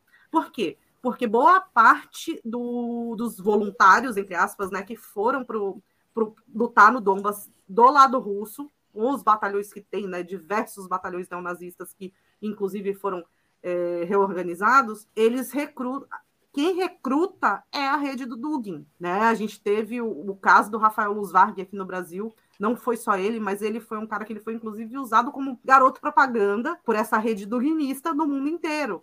O Luz Varg, ele foi recrutado por um grupo que chama Unité Continentale, tá? Que é um grupo franco-sérvio. Ele vem de um grupo franco-sérvio, inclusive esse mesmo grupo foi, quando foi dissolvido, foi a, a Nouvelle Resistance do Christian Boucher, ela saiu desse grupo, né? Que é a terceira via, eu não sei falar o nome, o nome em francês, mas grupos neonazistas, esse grupo é um grupo neonazista francês, e esse grupo que recrutou o Rafael Luzvarg, junto, quem estava fazendo o recrutamento, e a gente vai voltar um pouquinho, era uma página que chamava Frente Brasileira de Solidariedade com a Ucrânia e o Portal Legionário, a Frente Brasileira de Solidariedade com a Ucrânia era do Rafael Machado e o Portal Legionário do Álvaro Rauschildt. Olha só. Entendeu? A gente vê, e aí a gente vê assim muito hoje, assim, o Júlio também pode explicar um pouco melhor algumas nuances disso, mas a gente vê muita gente dizendo assim: o Dugin é irrelevante. Ai, porque o Dugin. Não, ao contrário, o Dugin ele tem muita influência. E eu acho assim: esse atentado contra a filha dele é, diz algumas coisas, né? Primeiro, ele não é tão irrelevante assim, porque se ele fosse muito irrelevante, ele não seria alvo de atentado, tá? Mas, claro. ao mesmo tempo, ele não tem tanta relevância assim, porque senão ele estaria sob proteção do Kremlin, entendeu?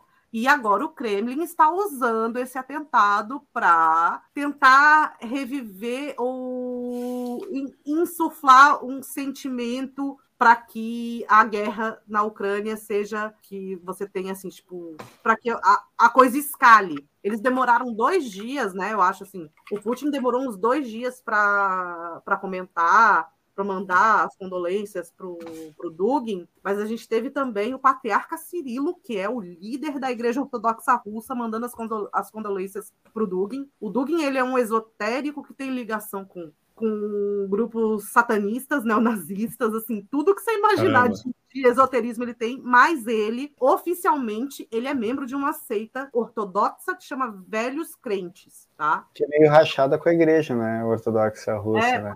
Eles não consideram é. o... Eles, eles têm um problema com os ritos modernos da Igreja Ortodoxa. Eles querem que volte. Então, assim, eles são bem reacionários. Coloque o Rodrigo Ianhes, que a gente comentou antes também, né, fora da, da gravação, e você entrou em campo, Letícia, para defendê-lo dos ataques que ele vem sofrendo, ele tem publicado algumas coisas. Até troquei umas mensagens com ele. O Rodrigo, entrevistei algumas semanas aqui sobre a Rússia moderna, o Putin, tem um episódio no Roteirista também. E aí o Rodrigo, que é um brasileiro, que mora na Rússia há vários anos, é professor formado em história lá na universidade, universidade russa, fala russo, conhece profundamente a história do país, e aí ele fez esse tweet aqui: o discurso de Dugin no funeral de sua filha foi um tanto perturbador, mas nada surpreendente. Durante a cerimônia ocorrida na torre de TV Ostankino, ele falou que Daria Dugina morreu no fronte, lutando em nome da vitória da fé ortodoxa e da Rússia como superpotência. Disse ainda que a primeira palavra que sua filha aprendeu foi Rússia, que representa. Gente, desculpa. Ah, eles são muito cringe. Que representa a fé ortodoxa, o povo, o país e o império. Olha, império, palavra que estava lá no, na página do Nova Resistência. Não precisa ir muito longe para perceber o fascismo escancarado do pensamento de Dugin. Preocupante que isso possa ressoar no campo da esquerda. Aí, Eu... depois ele, fascistada descobriu o post. Saibam é.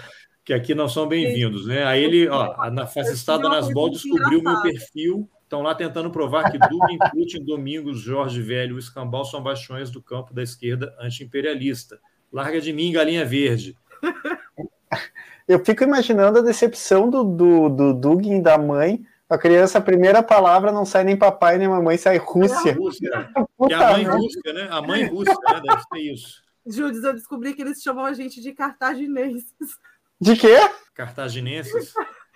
Sim, porque. É não, já me chamaram de, de agente sionista, né? Eu estou esperando minha vaga no Mossad.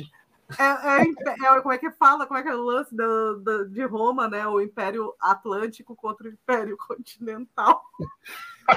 E uma das, é porque tem uma. Da, desculpa, gente. Não, mas uma coisa importante ressaltar, eh, no caso do Dugin, assim, ele, ele em 2008 ele, ele foi discursar para as tropas na Chechênia, ele tem uma certa, uma, uma certa distensão com Putin uh, ali em 2014, na invasão da Crimeia, porque ele acha que o Putin não deveria ter parado ali, né? Ele deveria ter passado o trator por cima de toda a Ucrânia. Mas em 2015 e 2016 há documentos uh, não só uh, dos Estados Unidos, mas do governo turco que uh, nomeia o Dugin como mediador enviado pela Rússia para fazer a mediação numa crise que houve entre os turcos e os russos ele tem, ele tem uma ele, ele, tem uma influência, só que o que parece é o que a, o que a Lê falou, assim, se ele fosse relevante, ele não seria tomado como um símbolo de um, de um pensamento russo ou um totem do russismo uh, do Putin para sofrer o atentado. E isso já começou logo que houve atentado, membros do governo ucraniano já se adiantaram para dizer, olha, eles vão usar isso para dizer que foi a gente. Aí começou a rolar um monte de história, para mim a melhor é que uma mãe ucraniana que entrou pela Estônia com a filha adolescente fez de, que fez o atentado e fugiu para a Estônia de novo, assim, no, no, no meio da, de Moscou, assim, quer dizer, é um pouco afastado, mas pô, na, na capital da Rússia entra uma mãe com uma filha para fazer um atentado, ficou lá dois, três meses, né? Essa é a história que está rolando. E é assim, um absurdo que a, gente, que a gente vê, assim, porque a Rússia supostamente não está em guerra. Ela fala que é uma operação especial, né? É, Sim. Inclusive é então, é proibido. Quem falar em guerra lá é preso. É, então assim, mas eles estão em guerra. Como que você está em guerra, tá? E acontece um atentado em plena região metropolitana de Moscou, tá? porque é uma cidade satélite de Moscou, o local onde ocorreu o atentado. E o serviço secreto russo não estava sabendo de nada. Sabe, assim, é muito tudo muito esquisito. Aí eles já culparam a Estônia, já culparam a Ucrânia. E a própria história, né? Que eles estavam num, num evento, num show, colocaram a bomba em, eles embaixo do carro. No, no último momento, Dugin resolveu ir em outro carro, né? Sim. O que eu sei é que vai ter muita infecção por Novichok aí nos próximos dias. Vai ter muita gente comendo coisa estragada com Novichok aí.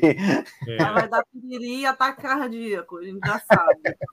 Mas assim, eu acho que eu, assim, desculpa, tipo, eu tenho que rir porque é absurdo. É, muito absurdo, é tudo muito absurdo, apesar de ser. Não, parece uma legião de, de vilões, né? Aquele desenho que eu via quando era criança, sou é uma legião de malucos. Vocês, né? É, até a Liga, tem a, os super amigos e tinha aqueles bandidos lá que ficavam tentando dominar o universo o tempo todo. Gente, me diz uma coisa, como é que uma pessoa em sã consciência acha que está lutando uma batalha pela nova Roma, né? Porque é isso que eles falam. Um dos, dos think tanks do, do Dugin tem como lema Cartago de Lenda Est, que é Cartago deve ser destruída. Assim, elas estão vivendo na época do Império Romano, gente, pelo amor de Deus, isso, isso é loucura, é gente maluca. Tira é. todo o fascismo, você só tem gente louca, do dói da cabeça. Assim, Não, mas é quando você vê o PDT nessa história, é, é simplesmente a tal da real politics. Eles querem usar esse pessoal, quer dizer, um está achando que está usando o outro para poder, um para se infiltrar, o outro para atrair é, extremistas. Conseguiu cumprir o que ela queria com o entrismo, que é o entrismo é o quê? Você tem uma organização menor que entra numa organização maior para fazer mudar por dentro, é, implodir por, por dentro, dentro mudar, optimizar, não implodir, não implodir, é para mudar a ideologia. É, mudar por dentro ali, né? Eles entram, é. assumem o controle, daqui a pouco tem um deles sendo eleito presidente do PDT. Parasitar, né? Uma coisa parasitária.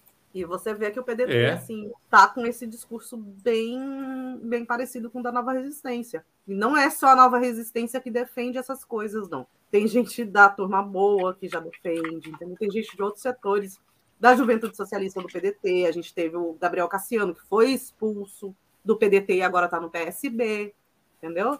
É, agora aquela tem... fala do Aldo Rebelo é interessante porque ali ele conecta, ele menciona reserva indígena, ou seja, ele está é, é, toda essa coisa dos militares, né, que tem esse temor das ONGs internacionais, as infiltrações, o inimigo externo que está vindo aqui tentar roubar Outro as nossas dois. riquezas. Né? Ele citou também qual foi lá o mercadante do PT que tentou fazer a história da, da mineração. É um discurso que atende a muitas frentes. Então, eu acho que, de certa forma, isso facilita algum tipo de, de cooptação e, e começam a falar e, e, e, volta e meia vai ter alguém ali, não, isso aqui faz sentido, isso aqui é interessante, deixa eu é, conhecer um pouquinho mais. Eu tenho até uma amiga que se filiou recentemente ao PDT. Eu falei, mas você está entrando nessa daí, mas por que isso? Não, eu quero conhecer por dentro, quero participar, ver como é que é e tal, mas e essa nova resistência aí que está no, no, no, partido e tal, também não estava ligada, as pessoas não estão ligadas nisso, os caras vão avançando e as pessoas não percebem, né? Eles vão aos pouquinhos comendo ali pelas beiradas e quando se dão conta é tarde demais. Não sei se, se é isso. Agora, o que mais vocês acham que a gente poderia destacar aí desse, dessa confusão toda?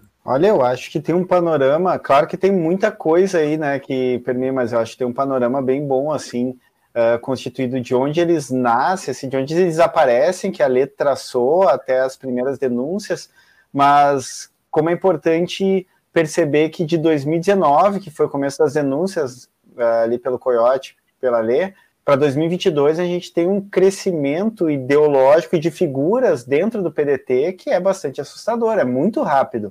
Se a gente for pensar o tempo que leva, por exemplo, para ganhar corpo os olavistas, ali os primeiros cursos do Olavo é 2004, 2005, para depois chegar um projeto de poder, tem uma década aí, um pouco mais de uma década. E, o, e a nova resistência e o dugnismo se espalharam muito rápido, assim como fogo selvagem em inglês, né? Uma coisa muito rápida, muito preocupante, e é obviamente assim, é impossível acreditar naquela resposta do Ciro. É impossível acreditar que o Lupe não saiba, que o Antônio Neto não saiba. Quer dizer, já, já, já estão implicados, já foram marcados, já foram implicados, já foram perguntados Assim, há uma, uma, uma coisa. Não, e o Antônio Neto, ele, ele, a história, ele curtiu o negócio da livraria, né? Do, Não, ele, ele, seguiu o perfil do Sentinela, ele seguia. Isso foi denunciado é. pelo Alexander Ray Ross, que é um acadêmico dos Estados Unidos. Isso. Eles detestam, né? Eu tenho minhas diferenças com Ray Ross, enfim, a gente tem, mas ele. Uma das primeiras pessoas que eu vi denunciando essa galera foi ele. Então, muito do que eu aprendi sobre entrismo foi com ele. E assim, o Antônio Neto veio me ameaçar de processo porque eu falei isso. E aí ele falou assim para mim: eu seguia mesmo, é, só que foi sem querer, aí eu já dei unfollow. Aí eu falei assim: meu senhor, o senhor tá falando que vai me processar porque eu falei que o senhor seguia o perfil do Sentinela. Eu o vi. senhor acabou de me confirmar que seguia mesmo. Vai me É. processar por quê? Não, e aqui né? tem aqui os, os- a livraria Sentinela, né? Eu estou vendo os títulos aqui. Tem um livro do Dugin, né? Putin versus Putin. Tem aqui, ó. Valor do trabalho, né? Valor do trabalho me lembra aquela coisa que está em Auschwitz, né? Só o trabalho liberta, tem umas coisas assim, né? Mas Tem Esparta nova sua lei. No tinha, né? Porque não existe mais. Eu tenho- tinha tags da nova resistência no, no Sentinela. Tá? Então, assim. é- Hitler não morreu. Aqui, ó. Ó, o mito, esse, esse livro aqui, eu não enxergo direito, gente, mas O tem esse mito livro. do século XX, século do XX, Alfred Mito Rosenberg. do século XX. Está em oferta, inclusive. R$ 99,90. Você quer falar um pouquinho desse livro, Judes? Não, não, que eu não tô com o Plasil aqui perto, e a gente já falou tanta coisa ruim, eu não quero passar mal. Mas quem é esse Alfred Rosenberg? O, eu tô com É o um negócio. autor, né? Sim, sim, mas o Alfred Rosenberg, ele é uma figura bastante importante. No nazismo, basicamente, ele acaba fazendo a parte filosófica do nazismo, inclusive a deturpação e uso de Nietzsche pelo nacionalsocialismo alemão, que teve colaboração da irmã dele, Elisabeth Forster Nietzsche, que era casada com um nacionalsocialista, que se suicidou no Paraguai, inclusive, ele constituiu o horizonte filosófico do nazismo, e fazendo isso basicamente pegando alguns autores, principalmente Nietzsche. Então, o Maximo Montari, que é um, um italiano responsável pelos arquivos Nietzsche, ele tem um artigo que está traduzido para português, eu acho, pelo grupo de estudos nietzschianos, que trata dos usos nazistas e é focado no Rosenberg, no uso que ele faz da, da deturpação e que ele junta esse. Ele cria basicamente essa ideia de darwinismo uh, social que vai pautar a ideia do arenismo, né, como um racismo que não é só passivo, ele é um racismo ativo, que ele deve eliminar. Então, ele é uma figura bastante importante dentro do, uh, do cenário intelectual uh, do nacionalsocialismo. Agora, essa livraria deles aqui, Os Discos Voadores de Hitler. Ah, esse é o ocultismo, eles têm isso, né? O nazismo, ele tem essa... é, sempre teve essa vertente mística, né? E aí tu tem desde a época do próprio nazismo, da, da, da organização ocultista da Tule, que tinha generais bastante ranqueados, e aí tu vai ter uma produção ainda contemporânea de um misticismo e de um ocultismo nazi. Tem a própria suástica, né, que é um símbolo hindu. Sim, e aí tu tem o maior escritor de ocultismo contemporâneo, é um chileno, que é o é Miguel Serrano, eu sempre confundo o nome dele, não, né? É, e, inclusive o Rafael Machado era ligado a, a correntes ocultistas místicas nazistas. de Rosário. Não, e aí aqui, ó, a sinagoga de Satanás tem essa preocupação permanente com os judeus, é um judeu eterno. Sim, é. sim. Isso é fundamental em qualquer corrente fascista. A maçonaria seita a... judaica.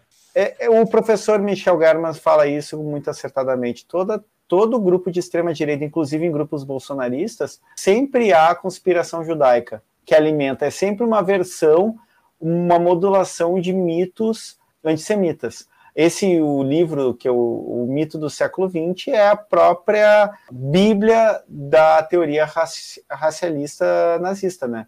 Ele constitui isso aí nesse livro. É um livro funda fundamental do pensamento nazista à época, né? Ele, é, ele, não, é, ele não é contemporâneo, ele é escrito no, no, nos anos 30. Lembrando e, que tudo aqui, isso. e mulheres é também, crime, né? Aqui, ó, contra é o feminismo. Crime, eu não sei, tipo assim, isso precisa ser denunciado, eu não sei, assim, óbvio, né? Porque é crime publicar esse tipo de livro aqui no Brasil. Não pode. Tipo esse né? aqui, o mito do século sim, XX. Sim, sim, tudo é, isso é, não pode. A gente tem o, o, o Sentinela, essa, essa editora deles Alexandre, é meio... ministro Alexandre, fica a dica aí. E são Vai meio que os levá-lo herdeiros da editora Revisão, que era uma editora que publicava livros antissemitas. Teve um rolo tremendo, foram. É... Qual bandeira aqui e no, no Rio Grande do Sul? Não é, editora isso, dele?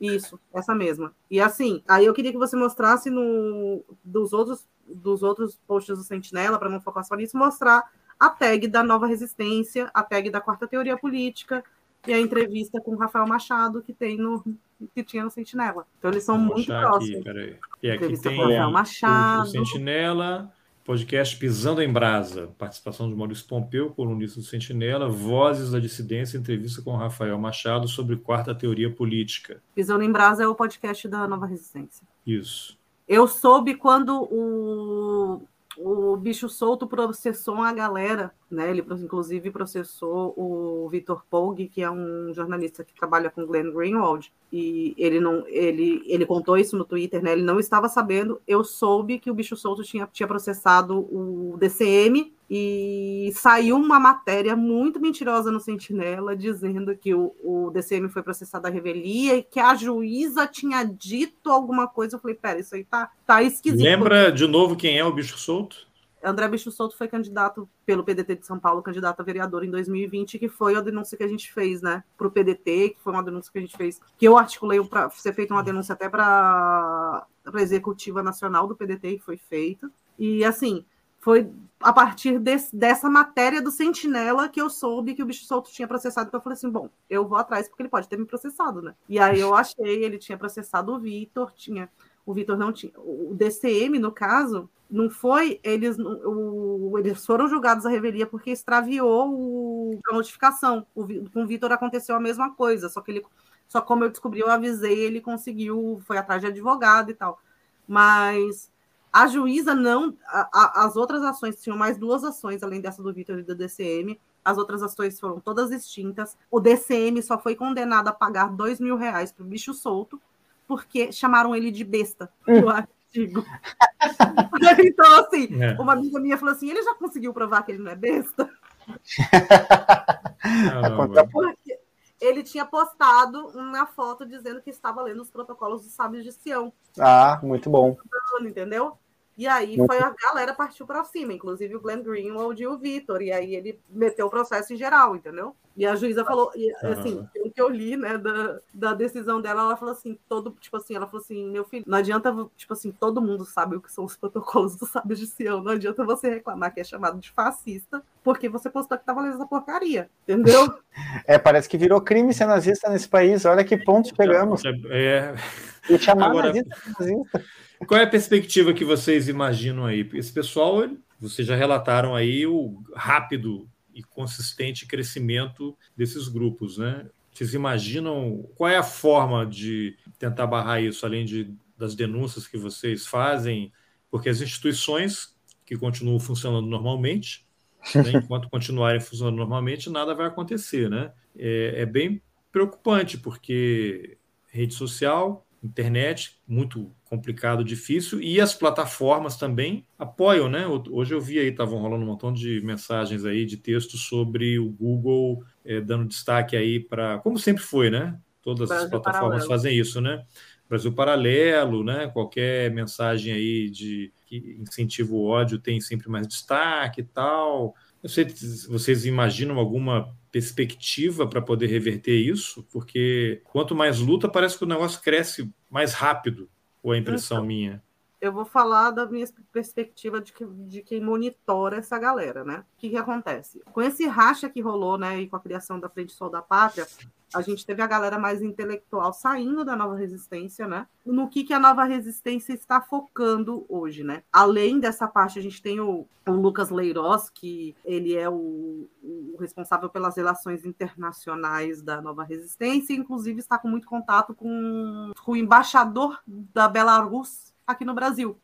Inclusive, entrevistou ele para o canal da Nova Resistência. Então, a gente tem que tomar, perceber assim que essa infiltração dele se, se dá em vários níveis. Né? A internacional e, neofascista mesmo. E o Dugin, ele tem esse, essa coisa de você de, de se infiltrar na academia.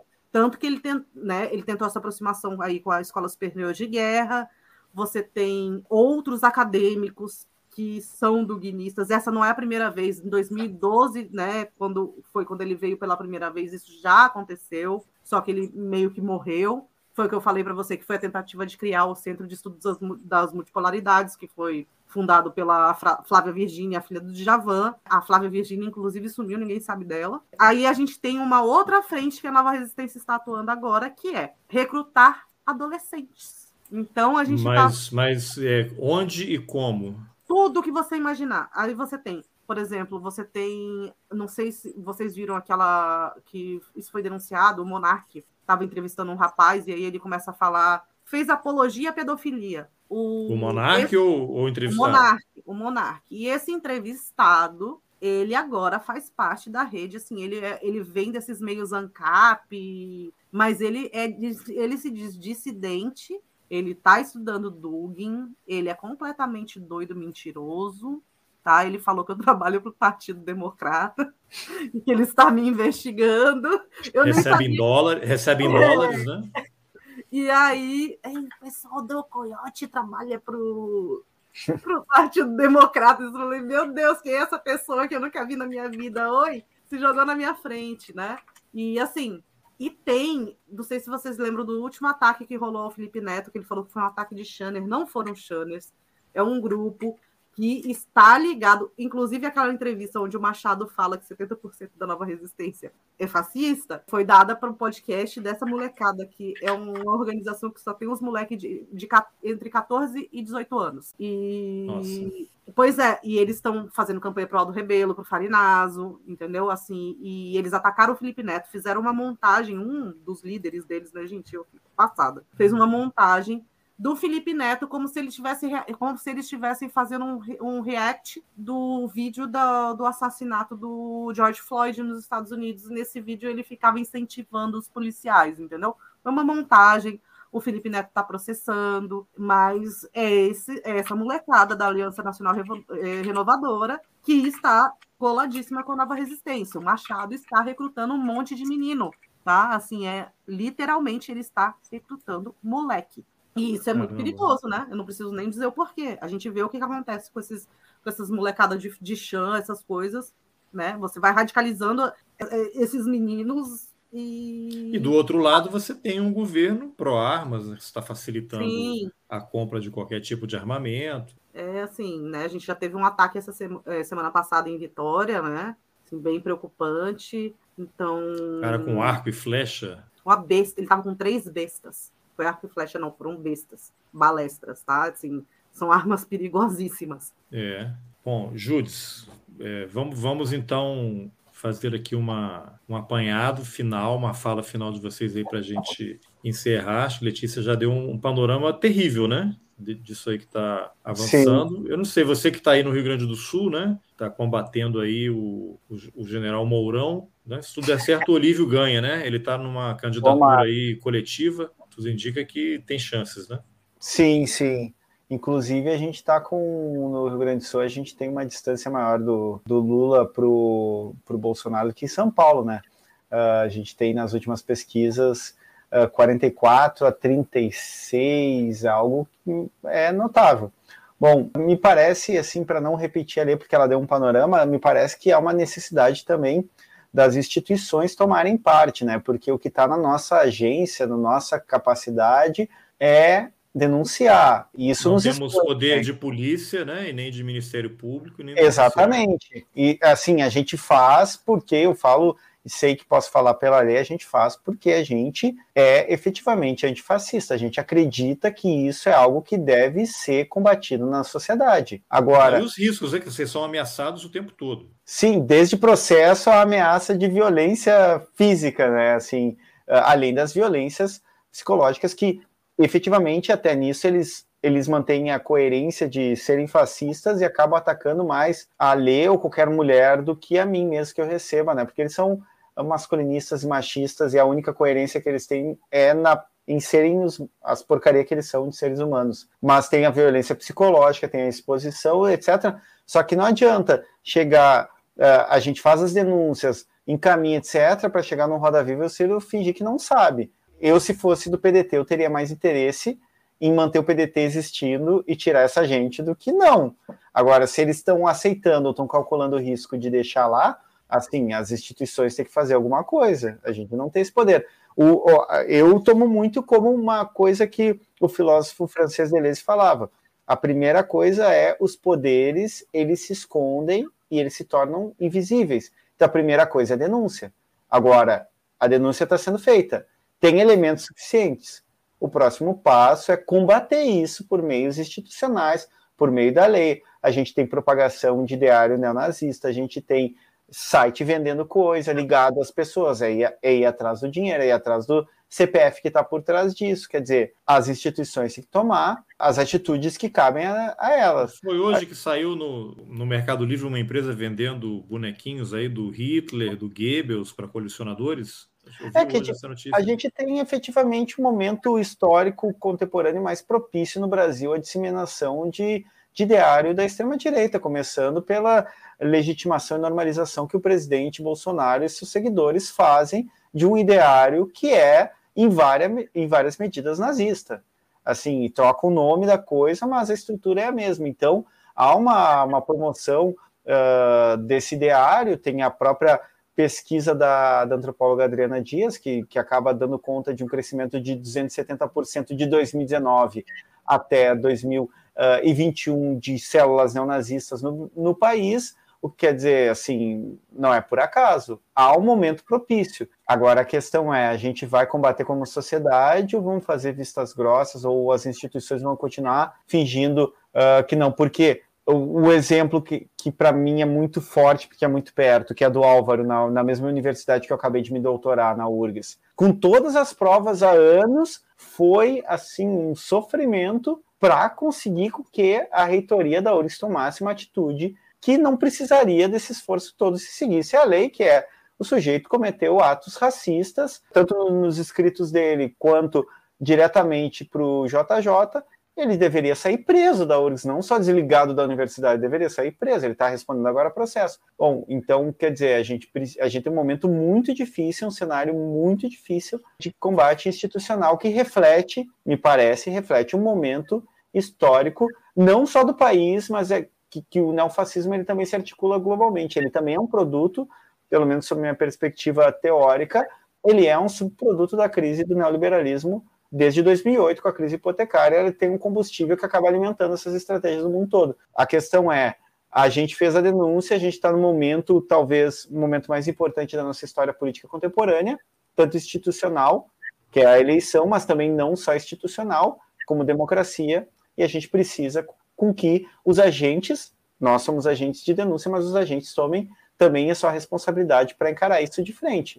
E isso eu falo também, finalizando, como membro da comunidade judaica gaúcha, que confronta há muito tempo a própria comunidade que deu, em grande parte, suporte ao projeto bolsonarista, que se mostrou como muitos de nós dentro da comunidade avisavam que era um projeto neofascista com tintas nazistas. Quer dizer, então um tem a responsabilidade todos os agentes, eu estou dando esse exemplo porque todos os agentes, todos os centros, dos menores para os maiores, têm que tomar uma posição contra essa expansão do fascismo de modo generalizado. E no caso denunciado aqui, do neofascismo duguinista. É, pesado. Bom, Letícia, quer arrematar? Não, só queria dizer que a gente precisa ter consciência de que esse processo de, de fascistização da sociedade não vai ser barrado só com a eleição.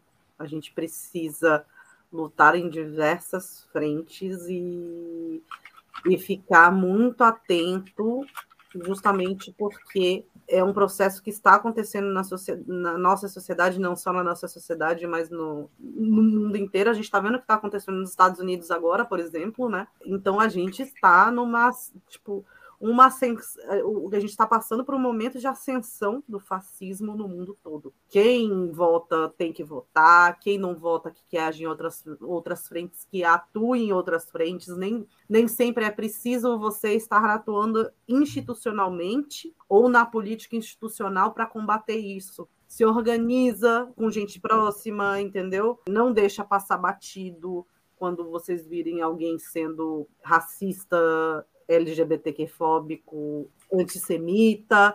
A gente precisa confrontar isso como sociedade. Assim, a maioria das pessoas elas acham que se é só assim, tem um meio que um complexo de avestruz, de enfiar a cabeça na terra e achar que, tipo, se fizer, se ignorar, aqui, tipo, você não tá vendo, então nada disso está acontecendo. Tentaram fazer isso com o bolsonarismo em 2018 e a gente já viu que não funcionou. Então, a gente não pode ignorar. Denúncia não é da pau a gente precisa denunciar sim. E a gente precisa ficar ligado, porque a gente pode ter um, né, como a gente está bem mostrando assim, no PDT, eles estão se eles, se, eles estão se infiltrando em absolutamente todos os setores da sociedade, porque a intenção é justamente a fascistização da sociedade por completo. Né? Isso, isso aconteceu, é, e esse centrismo de que a gente está falando não é algo novo, ele acontece desde o nazifascismo histórico. Né? A gente teve o partido nazista usando símbolos do, né, socialistas, como a cor vermelha, usando o nome nacional, socialista, o nome do partido nazista, justamente para atrair a classe trabalhadora que pendia pro socialismo, né? E a gente teve na Itália o, né, a cooptação de parte do sindicalismo italiano. Então, é, nada disso do que está acontecendo é novo. A gente está vendo acontecer uma história muito parecida com o que aconteceu no, no, no período do entreguerras né, na Europa e no mundo inteiro, né? Porque a gente também, como as pessoas acham, o bolsonarismo não foi o primeiro, prime, os primeiros né, fascistas, não foram os primeiros fascistas do Brasil. A gente teve a Ação Integralista Brasileira, que, é uma, que era uma organização fascista e foi a maior organização fascista do mundo, fora da Europa, a maior organização fascista que existiu foi a Ação Integralista Brasileira e a gente tinha um partido, a gente tinha um partido nazista atuante no Brasil, tá? E que muitas vezes atuava em conjunto com a ação integralista brasileira. E o partido nazista só foi dissolvido quando o Getúlio Vargas deu o golpe do Estado Novo e dissolveu todos os partidos, todos os outros partidos de oposição. Inclusive foi quando ele deu, né, Foram de tabela. integralistas, né? Que os integralistas apoiaram o golpe. Então, a gente precisa entender que a gente tem aí eu trago muito do que o professor Odilon Caldeira fala, a gente tem uma tradição fascista no Brasil. Tá? Não é uma coisa nova, não surgiu com o bolsonarismo, não é uma coisa entrada, apesar de desse caráter transnacional e de ter trocas entre os fascistas daqui e os fascistas do resto do mundo, não é uma coisa nova essa atuação, mas o bolsonarismo empoderou todas essas outras organizações, mesmo as que são de oposição, como a Nova Resistência, porque a Nova Resistência não é bolsonarista. Então, é. eu quero só aproveitando esse gancho aí que você falou do, do, dessa apropriação, tem aqui uma figura que eu sempre gosto de compartilhar, um vídeos que ele tinha no canal dele na, na internet, que não estão mais disponíveis, mas por alguma razão alguém guardou e está aqui, que é Vou mostrar aqui para vocês, vou ter que tirar o áudio. Não sei se vocês reconhecem. O Adolfo Salsicha. Adolfo Saxida, que é o ministro de Minas e Energia. E aí aqui ele explica como, por que, que o nazismo é de esquerda, que tem tudo a ver com isso que você falou. Então eu vou colocar aqui. Será que Hitler dava mais valor ao Estado ou ao indivíduo? Será que Hitler dava mais valor à função social da propriedade ou à função privada? Será que Hitler gostava mais do planejamento central, do Estado grande, ou do mercado com o Estado pequeno? Antes de responder, eu vou dar uma dica para você. O que, que é PT? PT é a sigla do Partido dos Trabalhadores. Da mesma maneira que PT é a sigla do Partido dos Trabalhadores, o Partido Nazista era uma sigla. Você sabe qual era a sigla do Partido Nazista? Partido Nazista significa o Partido nacional socialista dos trabalhadores alemães. O Partido Nazista, do qual Hitler fazia parte, foi o grande líder, era o Partido Nacional Socialista dos Trabalhadores Alemães. Você realmente acredita que o Partido Socialista dos Trabalhadores ele é um partido de direita? Aí Bom. eu volto a uma thread que, que, que eu mandei para você, que eu compartilhei uma thread do Normose, que eu recomendo para todo mundo assistam a série, a série de, de, dele de vídeos sobre fascismo e estética, onde ele fala muito sobre isso.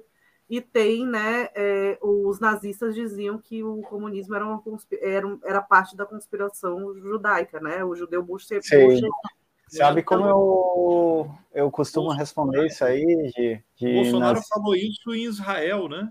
Sim, sim, e foi, e foi xingado pelo presidente de Israel. Eu respondo isso aí sempre do mesmo modo, quando dizem que o nazismo era de esquerda porque tinha nacional-socialismo no nome, tinha socialismo, eu sempre peço para a pessoa pregar um macaco prego com tubarão martelo, que daí, por ter no nome fazer ser a coisa, então se nacional-socialismo é de esquerda, faz isso, né?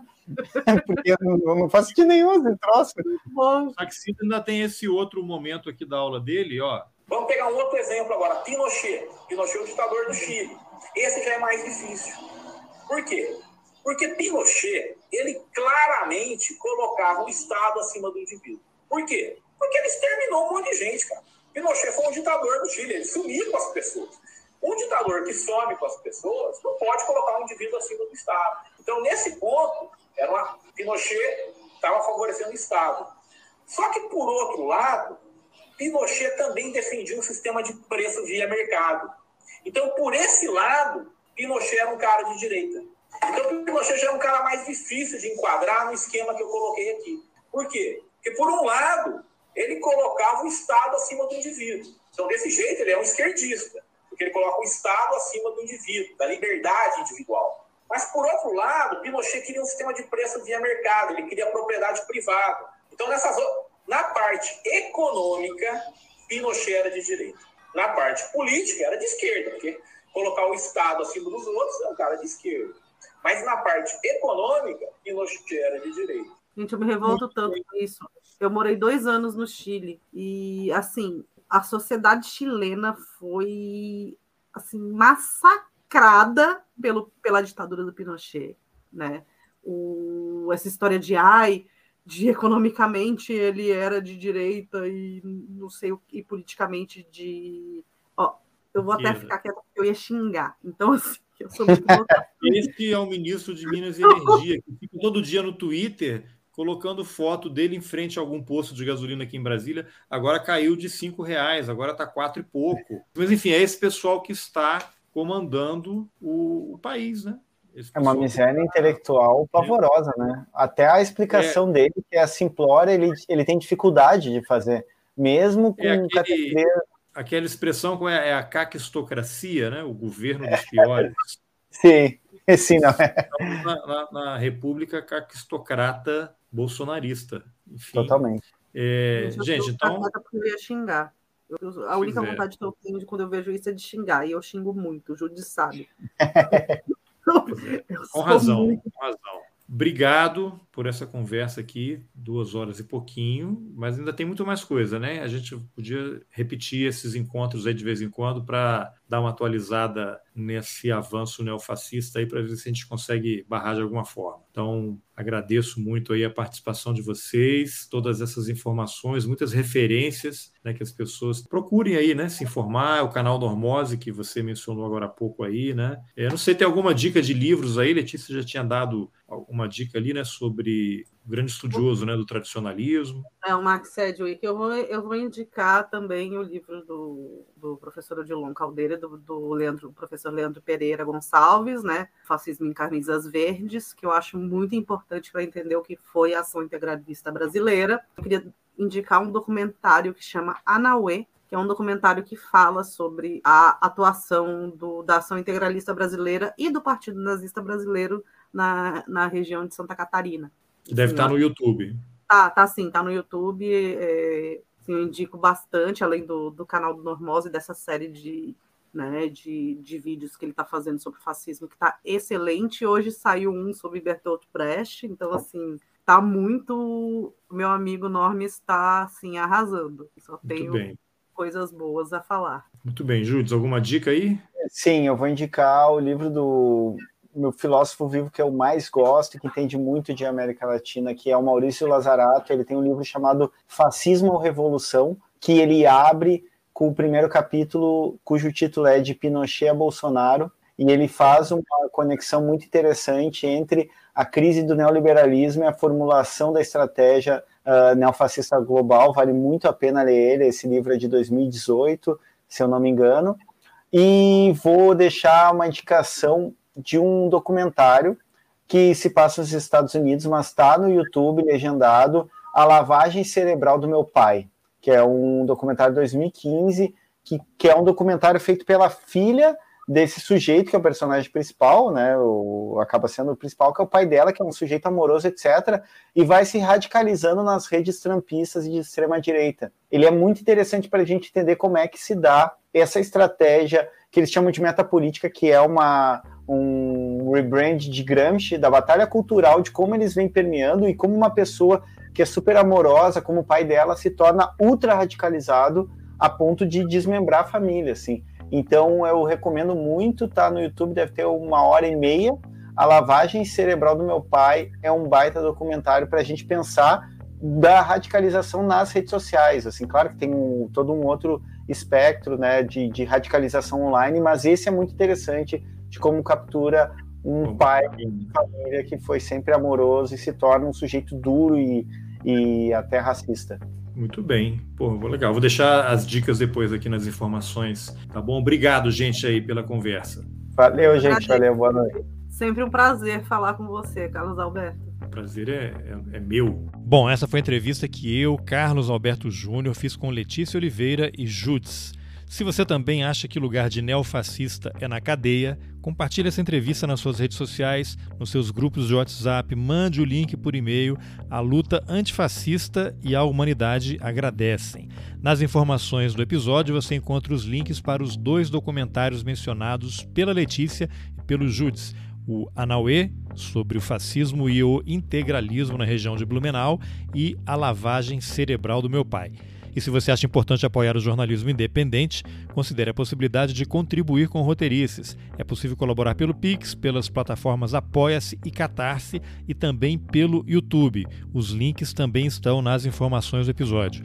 E agora aproveito para agradecer às apoiadoras e apoiadores do Roteirices: Carolina Guiar, Guilherme Ravazzi Rui, Jorge Félix, Nilson Figueiredo Filho, Tereza Moraes, André de Castro, Kleber Santos, Mônica Castro, Lucas Marquesi, Massal Otsuka, Edinaldo Almeida, Sean Dowling, Igor Zeredo de Cerqueira, Cleiton Nets, Aline Marinho, Humberto Francelino, Jorge Balbino Júnior, Felipe Vanisca, Eduardo Kramer Góes, Rosana Minilo, César Gomes Dantas, Cláudia Reis, Avelino Ferreira, Ângelo Meneghello, Afropei, Carlos Alberto Cunha, Guilherme Rebonato, Letícia Alves Vieira, Maurício Silva, Frida, Ione Bagatini, Robert Klink, Letícia Santinon, Ana Paula Magalhães, Claudinei Silvestre, Evandro Souza, Luiz Henrique Moreira, Douglas Cardoso e Arnaldo Galvão.